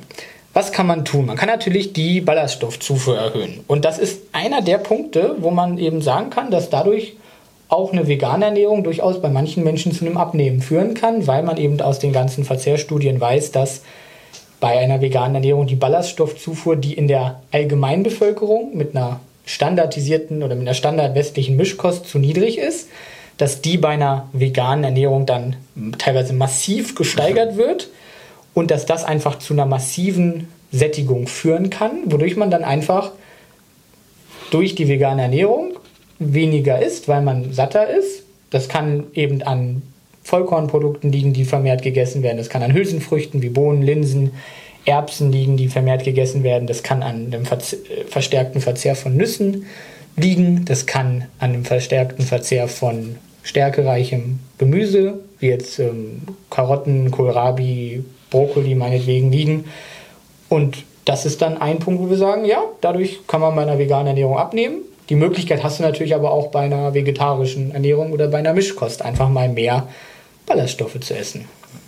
Volumen ist da ja auch ein Stichwort. Ähm, hängt ja auch ein Stück weit zusammen mit dem Ballaststoffgehalt. Aber wenn man jetzt vor allen Dingen an Obst und Gemüse denkt, ähm, das sind ja Grundnahrungsmittel, die vor allen Dingen vegan dann auch erfahrungsgemäß ähm, beziehungsweise das ist auch gut belegt, äh, deutlich mehr gegessen werden, wenn man eben keine tierische, tierischen Produkte mehr isst. Und die sind einfach sehr, sehr wasserreich, ähm, füllen den Magen entsprechend ähm, sehr stark, sättigen dann auch nicht so lange, aber sind zumindest erstmal für die Mahlzeit selbst ähm, sehr förderlich, um einfach mal den Magen voll zu kriegen und um keinen Hunger zu haben, wenn man trotzdem äh, abnehmen möchte. Genau, da kommt dann natürlich auch wieder das Stichwort Whole Food Plant-Based, wo man eigentlich dann an ballaststoffreichen volumenreichen Lebensmitteln kaum vorbeikommt, weil man eben sagt, entweder ich esse ja Nüsse, Hülsenfrüchte, Vollkorn, dann habe ich viele Ballaststoffe, oder ich esse halt Obst, Gemüse, Blattgemüse, dann habe ich viel Volumen, viel Essen, was dann eben zu einer hohen Dehnung im Magen beiträgt und dann eben bei den Dehnungsrezeptoren für ein Sättigungssignal ähm, zu einem Sättigungssignal führt. Und deswegen bleibt eigentlich bei einer Whole Food Plant-Based Ernährung eigentlich nur eine sehr starke Sättigung, die, die einfach fast unumgänglich ist. Und das ist eben manchmal positiv, manchmal ist es negativ, manchmal geht es auch mit ähm, einem gastrointestinalen Unwohlsein einher. Da haben wir auch schon in der ersten Folge drüber gesprochen, über ähm, Blähungen, über gastrointestinale Symptome, auch mit, mit dem Sportkontext. Aber die Kombination eben aus einem, einem hohen Volumen, äh, viel Nahrung, wenig Kalorien und vielen Ballaststoffen mit Vollkorn, Hülsenfrüchten, Nüssen ist eine sehr gute Strategie, um, um abzunehmen. Und bei einer veganen Ernährung passiert das halt auch mehr oder weniger automatisch, wenn man sie recht vollwertig gestaltet.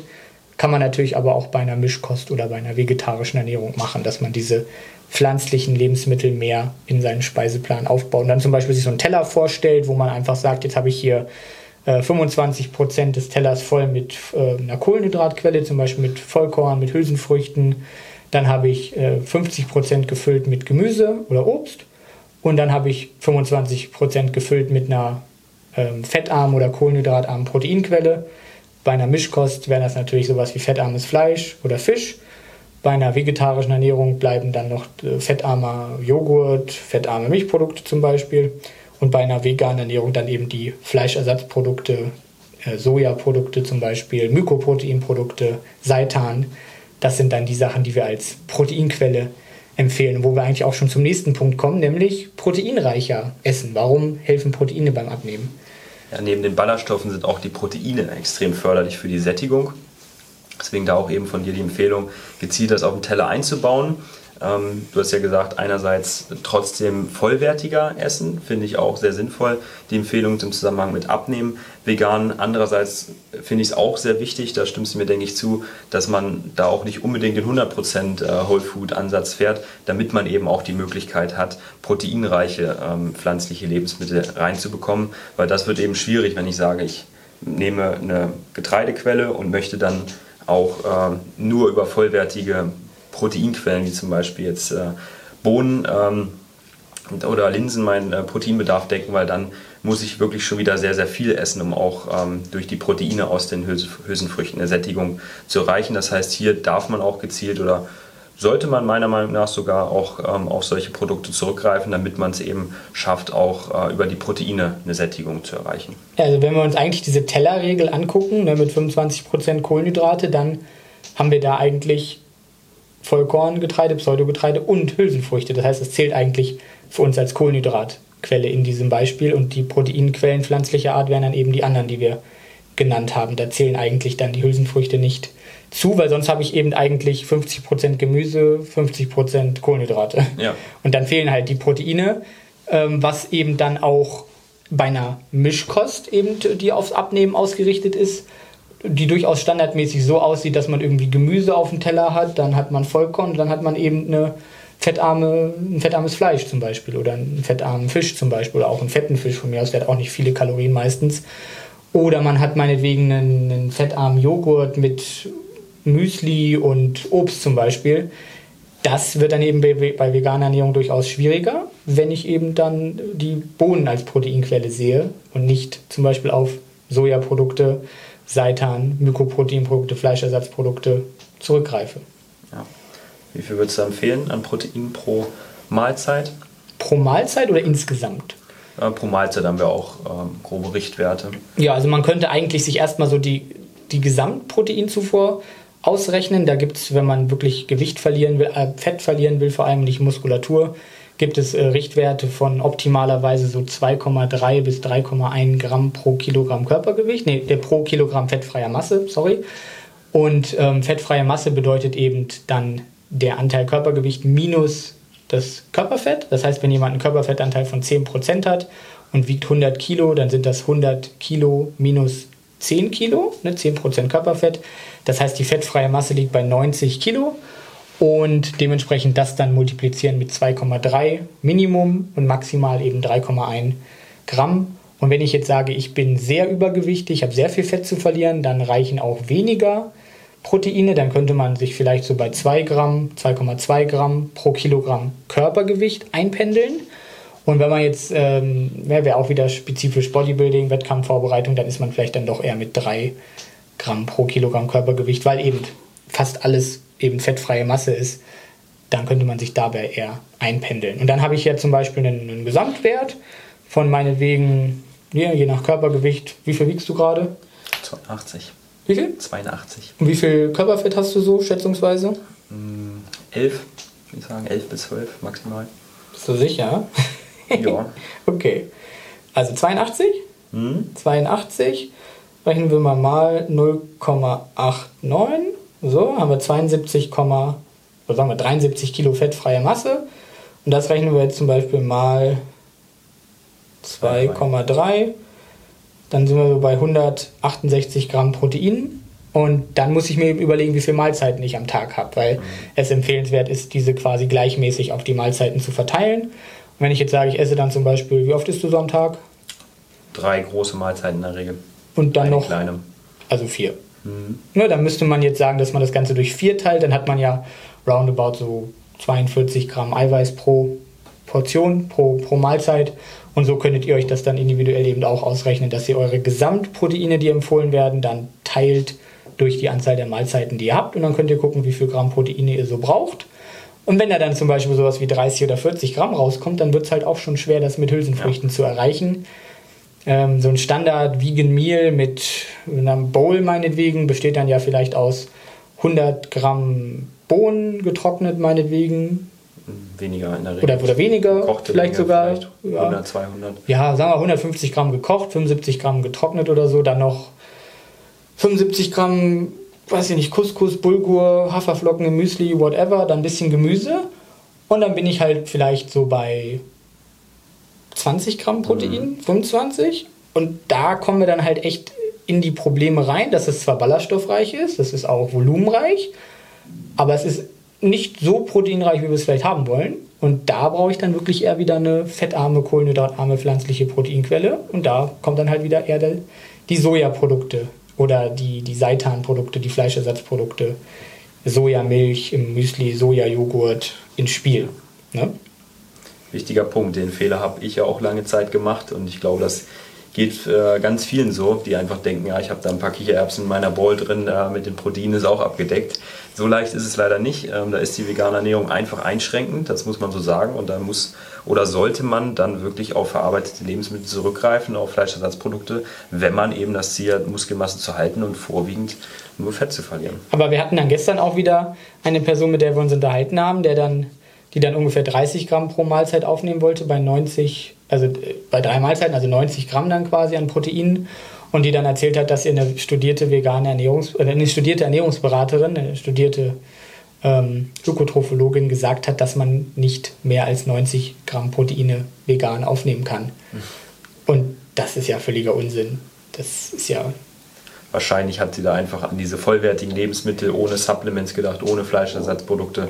Dann geht das ja durchaus in eine Richtung, die es ohne wirklich sehr trainierten Magen zu haben, äh, den man nicht so leicht überschreiten kann. Gut, aber das liegt dann ja an ihren Kenntnissen und ja. nicht daran, dass es nicht geht.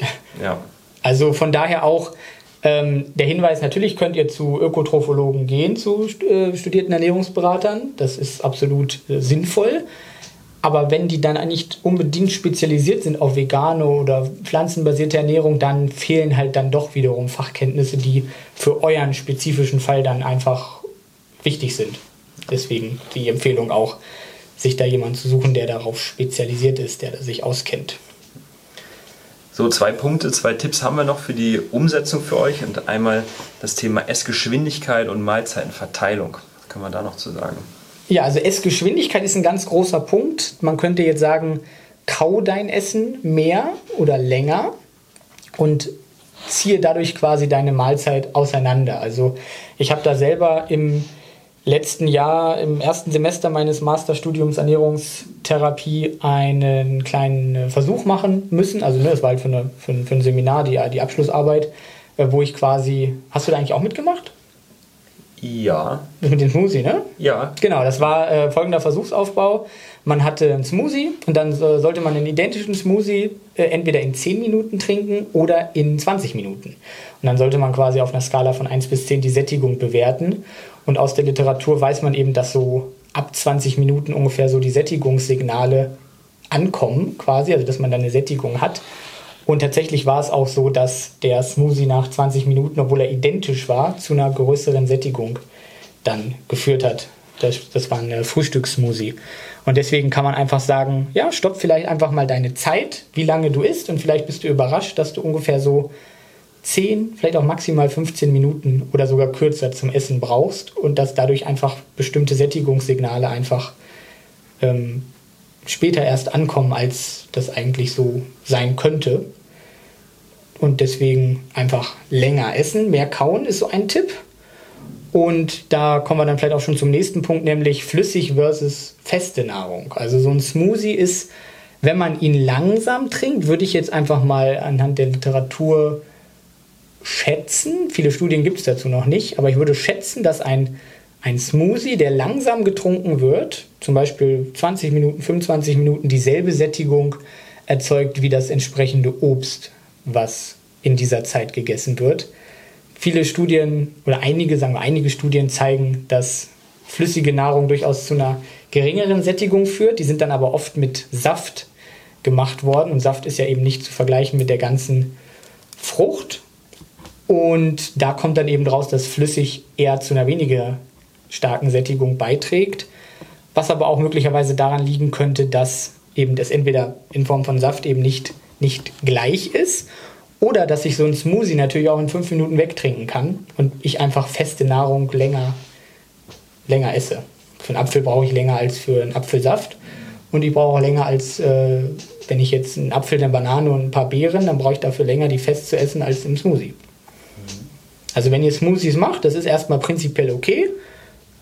Ist auch Obst, ne? ist gut, ist kalorienarm, würde ich sagen. Nicht unbedingt proteinreich, auch nicht unbedingt ballaststoffreich, aber prinzipiell kann man das natürlich machen, wenn es nicht die einzige Mahlzeit am Tag ist. Und dann aber einfach langsam zu sich nehmen. Das hat mich gerade auch noch auf eine Sache gebracht, ähm, wo es um den Verarbeitungszustand geht. Wenn man jetzt zum Beispiel an äh, Nüsse versus Nussmus denkt, Da gibt es ja auch ähm, durchaus Unterschiede, was die äh, Fähigkeit des Darms geht, ähm, da die Fette drauf auszunehmen. Ich weiß nicht, wie gesichert das ist, aber ich kenne da. Ja, Fette, also beziehungsweise die Fettverdauung ist natürlich bei einem Nussmus vielleicht ein bisschen besser als mhm. bei einer ganzen Nuss, weil eine ganze Nuss einfach, wenn sie nicht so gut gekaut wird, einfach dann nicht so gut verdaut werden kann. Sie ja wie bei Leinsamen, die man äh, nicht verdauen kann, wenn man sie nicht schrotet oder wenn man sie jetzt nicht zerkaut, was eigentlich kaum möglich ist, weil die so wegflutschen, weil die so eine Schleimschicht außen drum haben. Also von daher Nussmus ist dann wieder mehr Fettverdauung. Äh, aber da, das ist jetzt wieder so Richtung Micromanagement. Also wenn ich jetzt mir Gedanken mache, äh, wie viel Kalorien gehen quasi bei der Verdauung verloren und dann sage ich, ich esse jetzt eher Nussmus oder ich, ich esse kein Nussmus, weil da nehme ich mehr Kalorien aus Fett auf weil ja das Nussmus besser verdaut wird als die Nüsse. Deswegen esse ich jetzt lieber Nüsse, weil die werden nicht so gut verdaut. Da landen dann quasi einige Kalorien im Klo. Dann sind das so Strategien, die wir tatsächlich überhaupt nicht empfehlen können, weil das einfach total schlecht erforscht ist und einfach auch nicht die Studienlage das schon hergibt, dass wir das jetzt sagen könnten. Das würde ich nicht empfehlen. Da würde ich lieber mich auf die Sachen verlassen, die wir jetzt schon genannt haben. Ja, auch so eine Sache, die ich mal bei Gregor gesehen habe, die die beworben wurde, ist ja auch an sich ganz spannend, aber wie du sagst, es ist äh, ein Detail, was äh, letztlich nicht den Unterschied machen wird, warum man ähm, ja nicht abnimmt im Zweifelsfall. Noch eine andere Sache, auf die, die, du mich eben aber gebracht hast, die ich auch sehr spannend finde und für mich auch gerne nutze, wenn ich sage, ich möchte nicht so viel essen oder habe das Ziel, eben Gewicht zu verlieren oder Fett zu verlieren. Und zwar das Prinzip der Vorsättigung, dass man 20, 30 Minuten vor der Mahlzeit schon eine Kleinigkeit, entweder ein Stück Obst oder auch was Proteinreiches, mache ich das gerne, ähm, zur Vorspeise isst, sei es irgendwie ein Proteintoast oder ähnliches, sodass man dann in der nachfolgenden Hauptmahlzeit ja schon frühzeitiger gesättigt ist und dann in Summe weniger aufnimmt, als hätte man es nicht vorher getan. Genau, das ist das Prinzip der Vorsättigung, wo man eben sagt, man kann auch äh, vor dem Essen einen, einen, Apfel zum Beispiel essen oder eine, eine kalorienarme Suppe zum Beispiel, weil man dann einfach schon mehr Mageninhalt im, im Verdauungstrakt oder im Magen drin hat, im Verdauungstrakt mehr, mehr Inhalt drin hat und dann könnte es auch sein und ist auch schon ganz gut untersucht, dass die Sättigung dann schneller beginnt. Ist natürlich dann wieder so eine Praktikabilitätssache. Ne? Da muss ich ja nicht nur mein Hauptessen haben, sondern muss ich auch noch eine kleine Suppe kochen oder nehmen vielleicht eine Fertigsuppe oder so, eine, die dann aber auch kalorienarm sein sollte. Eiweißshake vor trinken. Genau, manche vertragen das auch nicht so gut, wenn sie dann vorher noch Obst essen. Das ist vielleicht auch für einige dann nicht so praktikabel. Also generell alle Sachen, die wir sagen, sind recht erwiesen, sagen wir so. Und ihr könnt aber natürlich selber entscheiden, was für euch dann äh, am praktikabelsten ist. Das sind einfach nur Vorschläge. Genauso wie der nächste Vorschlag, der vielleicht für einige nicht praktikabel ist, nämlich weniger Variation im Essen zu mhm. haben. Also nicht umsonst essen eben Bodybuilder Hühnchen mit Brokkoli und Reis dreimal am Tag, den ganzen Tag für mehrere Wochen. Ungewürzt? Ungewürzt, genau, da kommen wir auch noch drauf. Aber ähm, das ist einfach super langweilig und da hat man dann einfach vielleicht auch gar nicht mehr so viel Bock, das zu essen. Und äh, umgekehrt ist es eben so, man ist total pappsatt, das deftige Essen hat total gut reingehauen und dann kommt das Eis oder dann kommt der Kuchen. Und das ist dann einfach nochmal ein anderes Lebensmittel, ein anderer Geschmack. Und von der äh, Evolution her sind wir einfach auf variantenreiche Kost eingestellt und nicht auf Monokost quasi. Und deswegen macht der zweite Magen dann quasi Sinn. Dann haben wir quasi, obwohl wir ganz voll sind, noch die Möglichkeit, das dann doch noch zu essen, weil es eben einen anderen Geschmack wieder reinbringt. Und vielleicht auch generell super lecker ist, weil es Eis ist oder Schokolade oder so. Und wenn es vielleicht für dich eine, eine Strategie ist, dann einfach weniger variantenreich zu essen dann ist das eine Sache, die man machen kann. Natürlich muss die allgemeine Ernährungsqualität dann immer noch stimmen. Also nur sich von Bananen dann zu ernähren, zum Beispiel, oder nur von Kohlsuppe, so diese Monodiäten, die basieren auch teilweise ein bisschen darauf, das ist nicht sinnvoll. Mhm. Ich muss auch sagen, ich bin kein Fan davon, zu monoton zu essen, ähm, wie es teilweise im Bodybuilding der Fall ist. Auch veganen Bodybuilder machen das teilweise wie mit Sonntag Meal Prep für die ganze Woche durch und dann alles gleich, sieht schön aus, einmal auf dem Bild, aber schmeckt dann nach dem dritten Tag wahrscheinlich überhaupt nicht mehr, man hat keine Lust mehr drauf. Ähm, dennoch finde ich so einen gemischten Ansatz ganz cool, dass man sagt, man hat trotzdem so eine grobe Struktur. Ich mache zum Beispiel, kann man von mir erzählen, äh, unter der Woche tatsächlich esse ich eigentlich immer mein Porridge, meine Mischung, die sehr, sehr gleich ist. Ähm, mehr oder minder standardisiert von den Mengen und den Zutaten, die drin sind und variiere dann zum Beispiel mit dem Obst, ähm, habe nochmal ein anderes Topping ähm, zum Beispiel dabei, mal mit Kakaonips, mal mit irgendwelchen Hanfsamen noch oben drüber. Kleinigkeiten, je nachdem, was man nochmal da hat, mal einen veganen Joghurt dazu, mal ohne. Ähm, und dann variiere ich zum Beispiel mein Frühstück am Wochenende, dass ich mal eher ein Müsli esse statt ein Porridge, was Grobes, habe mir wieder mehr was zum Kauen oder auch mal ein herzhaftes Frühstück.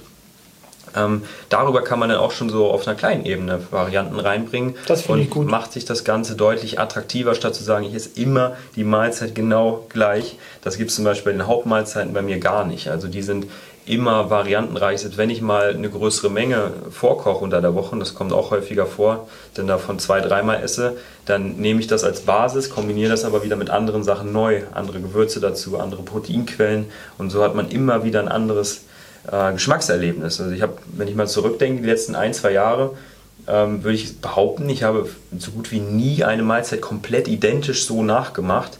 Ähm, zwar gleiche Lebensmittel schon, aber doch immer wieder so ein bisschen anders einfach. Und das finde ich für mich, und ich glaube, das gilt auch für viele andere, eine Strategie, die dann auch wirklich langfristig funktionieren kann, schmecken kann und dann trotzdem dann nicht zu verleitet, ähm, ja, ganz auszubrechen aus dem System. Genau, also wenn ich natürlich sehr monoton esse und dann habe ich nach einer Woche keinen Bock mehr, dann ist das natürlich auch nicht der Sinn der ja.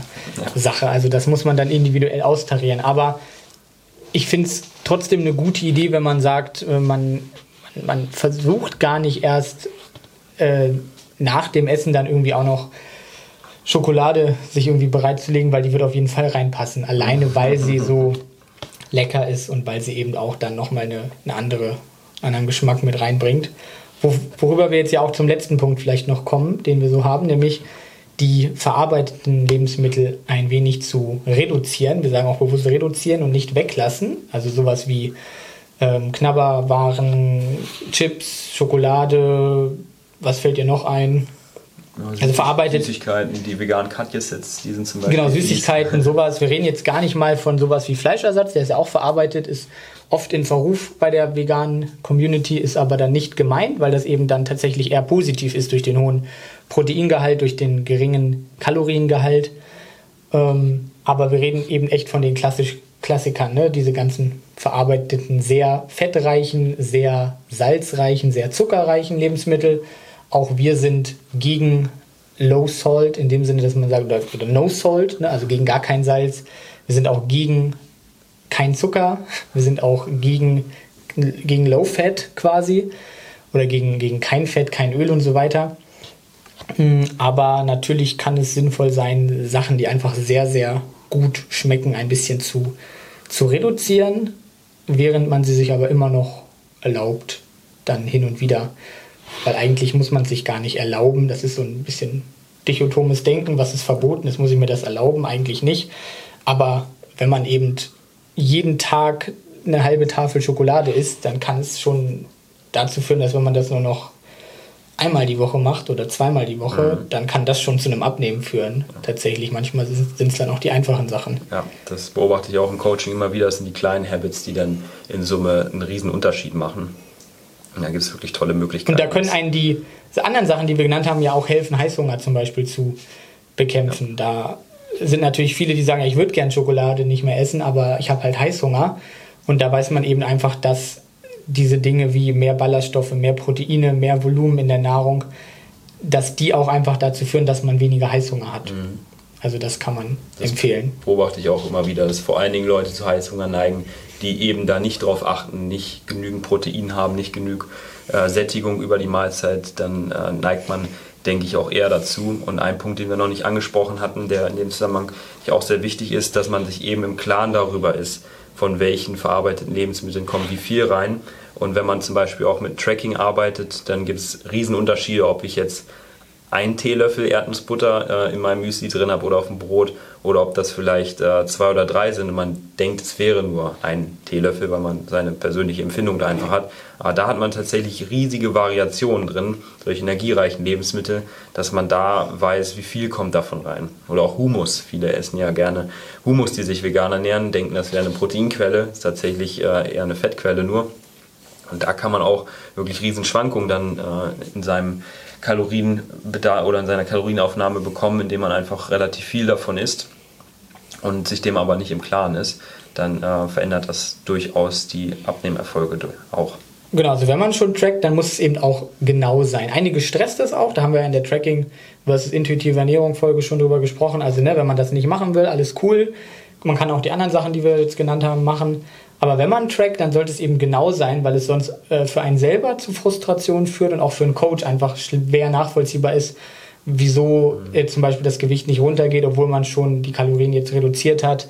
Weil vielleicht stimmt dann einfach die Kalorien nicht, weil eben dann hier mal der Löffel abgeschleckt wird, da wird irgendwie noch mal ein bisschen mehr Öl genommen, als man denkt und schon hat man so eine Schwankung von 100, 150, 200 Kalorien ja. und das kann dann eben doch den Unterschied quasi ausmachen. Also da tut ihr eurem Coach und euch selber einen Gefallen, wenn ihr das recht genau macht. Irgendwann hat man es vielleicht auch ein bisschen im Gefühl, solange es aber noch nicht der Fall ist, wirklich eher das Ganze genauer machen. Und natürlich auch auf die Portionen gucken. Also nicht bei MyFitnessPay jetzt einfach blind eine Portion nehmen, weil eine ja. Portion ist ja relativ. Ich habe gestern mal auf die äh, veganen Chips, die ich von der Messe mitgenommen habe, geguckt. Da stand, das waren 140 Gramm und dann stand da eine Portion 20 Gramm.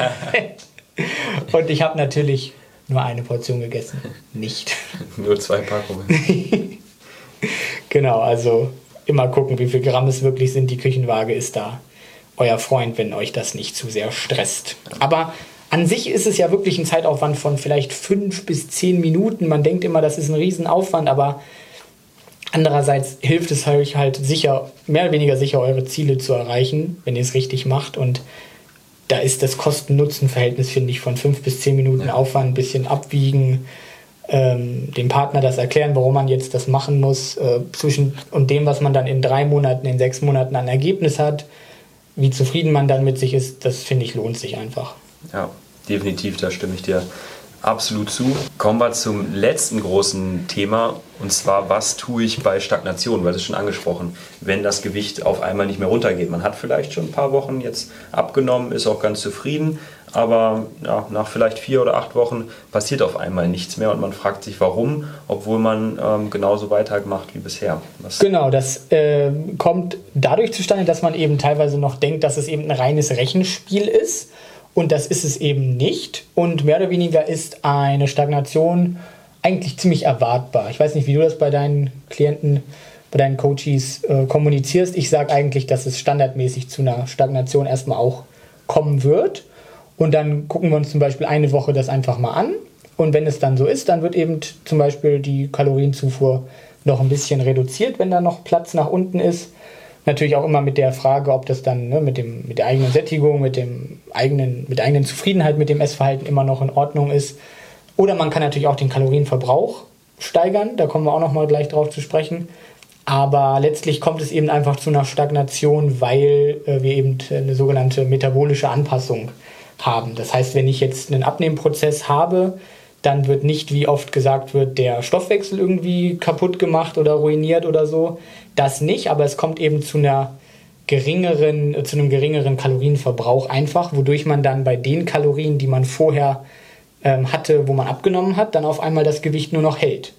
Und dann muss ich eben anpassen. Und das macht dann der Coach in der Regel, dass man dann wieder einen Ticken tiefer geht oder einfach versucht, die, ähm, die Energy Expenditure, also den Energieverbrauch wieder, wieder hochzufahren je nachdem, wie viel man auch schon an Gewicht verloren hat in der ersten Phase, kann es natürlich auch sein, dass man dann seinen Kalorienbedarf nochmal neu berechnen muss, entweder selbst oder zusammen mit dem Coach, weil diese, sei es jetzt 5 oder 10 Kilo Fett, die man da verloren hat, in der ersten Phase, die waren ja auf Berechnungsgrundlage von dem äh, ursprünglichen Körpergewicht. Und es ist auch so, dass ähm, Fettmasse auch metabolisch aktiv ist, das ist nicht irgendeine tote Masse, sondern die ähm, ist da mit einbezogen in den Kalorienwert, der da rauskommt.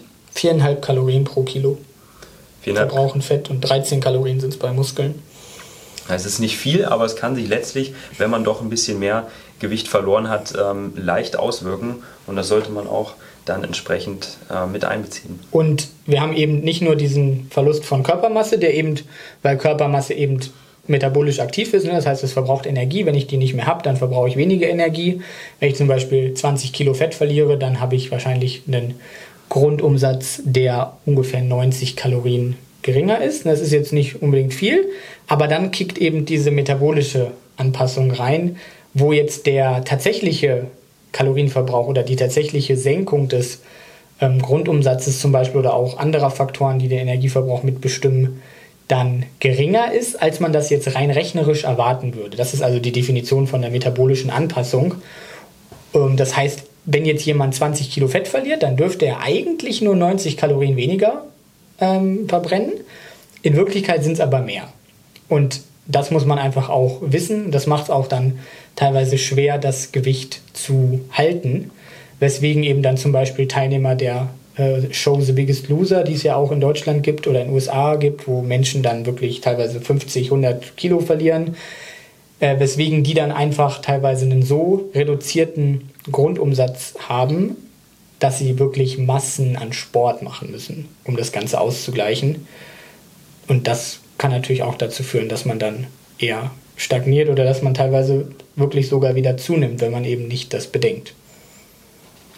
Und es gibt ja auch Studien, die beobachtet haben, dass wenn man Leute jetzt einfach auf eine kalorienreduzierte äh, Ernährung äh, setzt, beziehungsweise die 200, 300 Kalorien weniger essen, das ist jetzt noch nicht ähm, ganz konkret angesprochen gerade, aber dass die unwillkürliche Bewegung einfach so absinkt, dadurch, dass man weniger Energie zur Verfügung hat ist quasi genau der Prozess, den du da angesprochen hast, dass man sich quasi genau diese Kalorien, die man spart, der Körper wieder durch weniger Bewegung ähm, zurückholt und dass sich dadurch dann womöglich auch nichts verändert.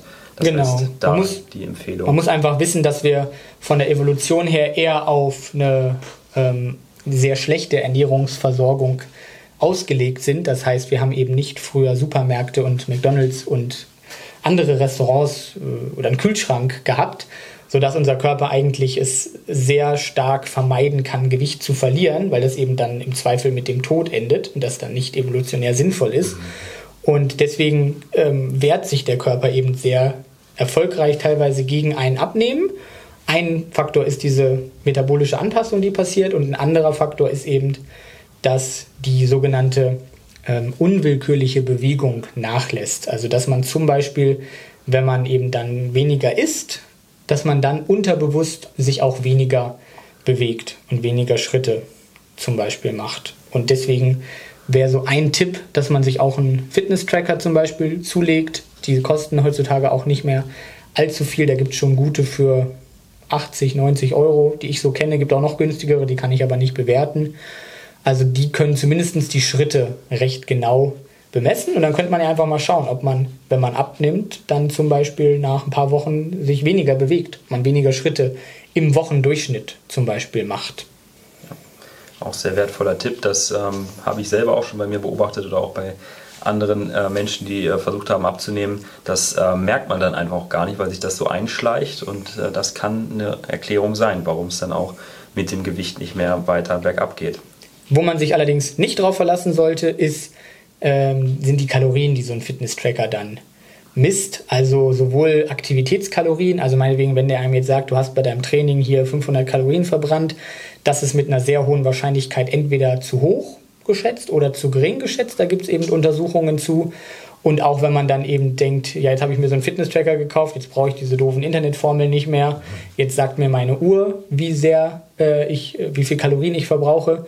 Dann hat die Uhr eben auch wiederum Algorithmen im Hintergrund, die laufen, die das anhand der Herzfrequenz zum Beispiel bemessen, anhand von standardisierten Werten, dass man eben sagt, bei einer Stunde Krafttraining verbraucht man dann meinetwegen 500 Kalorien. Und die Uhr weiß ja auch, ne, wie dein Herzschlag war, aber die Uhr weiß ja trotzdem nicht, hast du jetzt dich so und so angestrengt oder hast du dich so und so angestrengt? Das sagt eben dann die Herzfrequenz beim Krafttraining nur zu ungenau. Und deswegen stimmen eben die Kalorienwerte dann nicht. Zum Beispiel meine, meine Apple Watch, die äh, sagt, äh, um bei mir Gewicht zuzunehmen, müsste ich 3000 Kalorien essen. Aber wenn ich 3000 Kalorien esse, dann mhm. bleibt es halt komplett gleich. Also das ne, ist auch wieder nicht individualisiert sozusagen. Kann man sich also nicht darauf verlassen. Aber für die Schritte kann man es nehmen. Guter Motivator auf jeden Fall. Und das ähm, ist auch einfach wichtig mit in die Wochenbilanz der Kalorien, äh, das hatten wir eben noch gar nicht so konkret auch angesprochen, mit einzubeziehen, ähm, die Bewegung, dass man jetzt nicht denkt, man hat an einem Tag irgendwie 800 Kalorien durch Schritte ähm, verbrannt, weil man jetzt eine große Wanderung gemacht hat und sagt, okay, ich packe über meine 3000 Kalorien, man kann das ja auch verbinden, die Smartwatch mit äh, MyFitnessPal, dass man dann auf einmal 3800 essen kann. Deswegen da eher vorsichtig, weil diese Kalorien ähm, wirklich nur sehr, sehr ungenau sind. Tendenziell kann man sicherlich dadurch mehr essen, aber lasst das nicht äh, zu sehr einen Einfluss auf ähm, eure Kalorien haben. Bei mir tatsächlich im Coaching machen wir es so, dass wir eine fixe Kalorienzahl essen in den allermeisten Fällen. Also dass ich sage, dass die Coaches eine feste Kalorienzahl essen sollen und dass man jetzt nicht äh, anfängt, dann 500 Kalorien mehr zu essen an dem Trainingstag zum Beispiel. Man könnte jetzt auch sagen, ja, an dem Trainingstag kann ich ja mehr essen als an dem Rest-Day. Ähm, das mache ich nicht, sondern es ist eine fixe Zahl, die dann auch in der Woche erreicht werden soll. Und wenn das eben dann zu einem Zunehmen führt, dann ist es gut, wenn das Ziel zunehmen ist. Wenn es zu einem Abnehmen führt, ist es gut, wenn das Ziel abnehmen ist. Und wenn es eben zu einem äh, Gewicht halten führt, obwohl das Ziel zunehmen oder abnehmen ist, dann wird es eben wieder angepasst. Aber es ist, ist auch wieder so in Richtung Micromanagement, was einfach dann nicht zielführend ist und nicht, äh, es ist nicht von Vorteil, es ist aber mehr Aufwand.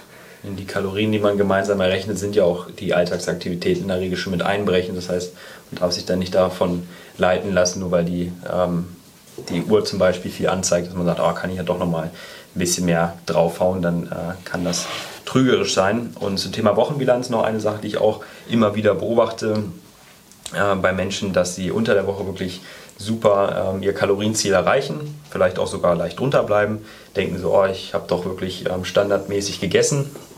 Und dann kommt das äh, fiese Wochenende, der Freitagabend, der Samstagabend oder auch noch der Kuchen am Sonntag. Äh, man geht aus, man trinkt was, man äh, isst vielleicht auch einfach ähm, häufiger auswärts am Wochenende und übersteigt da womöglich seine Kalorien wirklich, sei es nur in einem Abend, äh, mal deutlich und landet dann bei 4000 Kalorien statt bei 3000 an den anderen äh, sechs Tagen unter der Woche.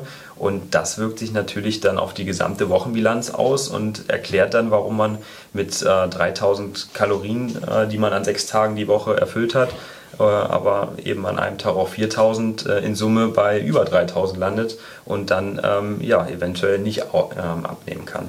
Genau, also man kann sich an sich mit dem Wochenende dann tatsächlich die restliche Woche versauen und das ist dann eben nicht so wirklich der Sinn der Sache. Also da sollte man dann gegensteuern. Was tatsächlich nicht ähm, nötig ist, ist ähm, auf die Mahlzeitenverteilung zu achten. Da hat man noch gar nicht drüber gesprochen. Das können wir auch noch mal kurz aufräumen vielleicht, mhm. dass man, es gibt ja diesen Mythos, dass man nach 18 Uhr nichts mehr essen soll, weil das irgendwie dann ähm, spezifisch Fett aufbauen soll, weil das dann eben nicht mehr über Bewegung verbrannt wird oder so. Das, das ist so der, der Glaube, aber das stimmt eben nicht.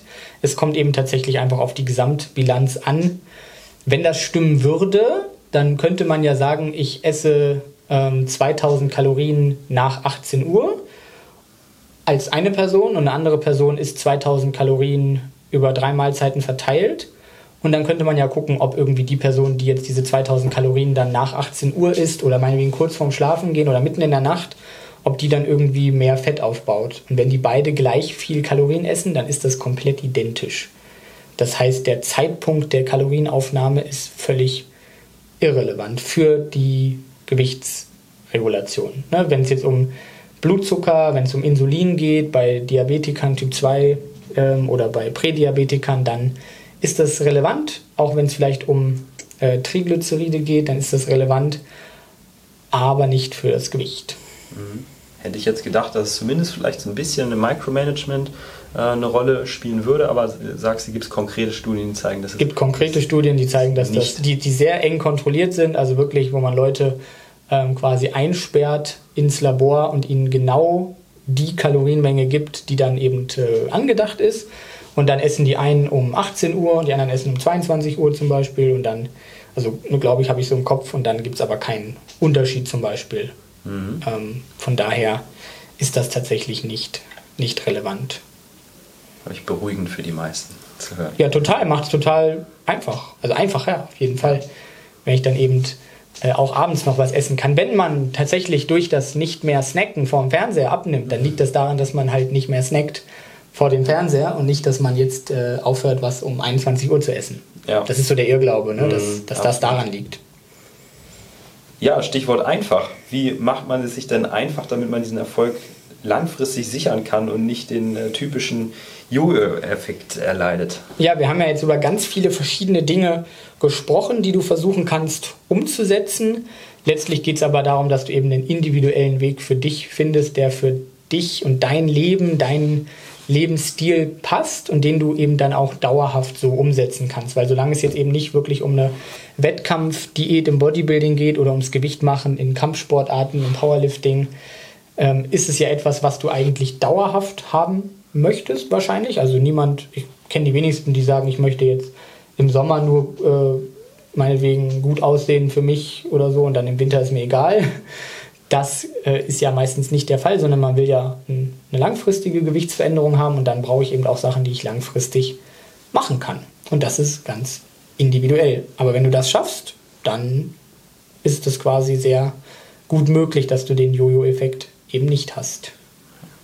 Würde ich auch so total unterschreiben und noch mit dem Zusatz, wirklich was finden, was einem Spaß macht. Vor allen Dingen im sportlichen Sinne finde ich das sehr, sehr wichtig, dass man Übungen findet oder auch erstmal generell eine Sportart, die einem Spaß macht und im Essverhalten finde ich es auch wichtig, dass man sich nicht zu viele Verbote setzt, sondern schon auch an Lebensmitteln oder auch äh, Mahlzeiten, Konzepten festhält, die man schon mag. Ich bin da gar kein Fan von, äh, in der Zusammenarbeit zum Beispiel die ähm, Essgewohnheiten meiner Klientin total über, über den Haufen zu werfen.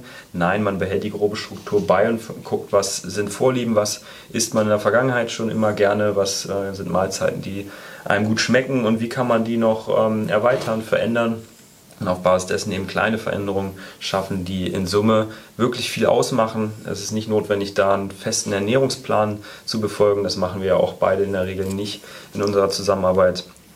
Äh, wirklich was zu finden, was einem Spaß macht, wo man trotzdem flexibel ist, ähm, Spaß hat an dem Ganzen und sagt, man hat wirklich Freude bei der Umsetzung. Das ist auch was, was ich immer wieder von meinen Klientinnen höre, dass sie sagen, das macht wirklich Spaß und fühlt sich nicht an wie eine Einschränkung oder Verzicht. Genau, und da kann einem natürlich äh, jemand Professionelles wie wir einfach dabei helfen. Ja, wir haben das ja schon oft gesagt, wir verdienen damit natürlich auch unser Geld, also ist das klar, dass wir das empfehlen. Aber wenn ihr euch einfach überlegt, äh, wenn ihr einen, ähm, ein Gericht, ein rechtliches Problem habt, dann sucht ihr euch ja auch einen Anwalt. Wenn ihr eure Küche neu fließen wollt, dann macht das vielleicht auch ein Fliesenleger. Und äh, wenn ihr eben ähm, eure Fitness verbessern wollt oder abnehmen wollt, dann geht ihr eben vielleicht zu einem professionellen Berater, zu einem professionellen, Betonung auf professionellen Coach mit fachlicher Ausbildung. Das sehe ich auch so. Ja, zum Abschluss, wie angekündigt, noch die Auflösung bzw. die Erklärung, was ihr tun müsst für unser Gewinnspiel, damit ihr ein äh, Beratungsgespräch bei Dominik oder mir gewinnen könnt. Und zwar wollen wir ja diesen Podcast hier auch ein bisschen weiter äh, pushen, dass sich den immer mehr Leute anhören und äh, wir damit weiterhelfen können, die äh, vegane Message äh, verbreiten können, aufklären können. Und dazu brauchen wir einfach auch ähm, Hilfe von euch in Form von Kommentaren, in Form von Bewertungen. Und ganz konkret ähm, wünschen wir uns da von euch eine Bewertung auf einem der Kanäle, wo, Podcast, wo der Podcast erscheint. Und zwar in Form von einer Bewertung mit den äh, Sternen und ähm, auch eine schriftliche Bewertung. Äh, muss dazu abgegeben werden oder kann? Ich weiß es gar nicht. Ich würde sagen, es wäre sehr von Vorteil, wenn es eine ähm, schriftliche Bewertung auch noch hat. Das hat einfach einen persönlicheren Charakter. Ähm, wir hatten ja am Anfang auch über Kritik gesprochen. Das war dann zum Beispiel eine Vier-Sterne-Bewertung. Also wenn ihr jetzt den Podcast total scheiße findet, dann könnt ihr eure Bewertung behalten. Aber wenn es euch gefällt, dann ähm, wäre es sehr schön, wenn ihr das bewerten würdet, weil wir uns jetzt auch einfach äh, an einem Sonntag bei 30 Grad hier hinsetzen, das mhm. mehrere Stunden äh, Arbeit quasi für uns beide bedeutet und äh, wir das natürlich auch machen, weil wir damit eben Erfolg haben wollen, weil wir damit Menschen, die sich vegan ernähren wollen, auch helfen wollen. Ist so ein Geben und Nehmen. Von daher wäre es super nett, wenn ihr da einfach, wenn es euch gefällt, eine Bewertung abgeben könntet. Da, da freuen wir uns wirklich äh, wie so ein kleines Kind drüber, äh, wenn ich da wieder was sehe, was, was positiv ist. Oder ja. Ja, wenn man was Negatives hat, wo man aber konstruktiv darauf eingehen kann. Und als kleiner Anreiz könnt ihr eben eine Beratungsstunde bei uns gewinnen. Also könnt ihr euch dann entscheiden, ob bei mir oder bei Marc, wenn ihr da ähm, gewonnen habt. Das heißt, ich würde sagen, das läuft so, ihr schreibt diese Bewertung, dann macht ihr einen Screenshot und schickt sie mir, also Dominik, an dominik-machner.web.de oder halt könnt ihr auch mir bei Insta zum Beispiel schicken. Und dann würde ich sagen, machen wir das so, dass wir bis Mitte Juli Zeit geben. Das heißt, vielleicht einfach bis ähm, 15. Juli, das ist der Freitag, geben wir euch Zeit, diese Bewertung abzugeben. Und dann verlosen wir quasi den Gewinner und werden oder die Gewinnerin und werden die dann kontaktieren und dann könnt ihr quasi alle eure Fragen zum Thema Fitness, Gesundheit, Ernährung stellen. Das ist wie eine reguläre Beratungsstunde, die bei uns sonst äh, eben auch gut und gerne über 100 Euro kostet. Die habt ihr dann, als ob ihr die bezahlt hättet. Wir stehen euch für alles zur Verfügung und helfen euch da schon bestmöglich eure Ziele zu erreichen. Genau. In dem Sinne würde ich sagen, gutes Schlusswort. Wir wünschen euch äh, einen schönen ähm, ja, nee, Sonntag können wir nicht wünschen, der scheint ja heute noch nicht. Wir wünschen euch eine gute Zeit, äh, genießt den Sommer, äh, verfolgt weiterhin eure Ziele, äh, lasst uns wissen, wenn ihr irgendwelche Fragen habt, gebt uns gerne nochmal Feedback oder auch neue Ideen für Podcast-Themen. Wir sammeln da fleißig, haben da selber auch schon ähm, coole Ideen für die Zukunft, aber der lebt natürlich auch von euren Interaktionen. Und ansonsten von meiner Seite würde ich mich verabschieden. Ich danke vielmals fürs Zuhören. Ich hoffe, äh, es gefällt euch und ähm, immer gerne her mit äh, Kritik.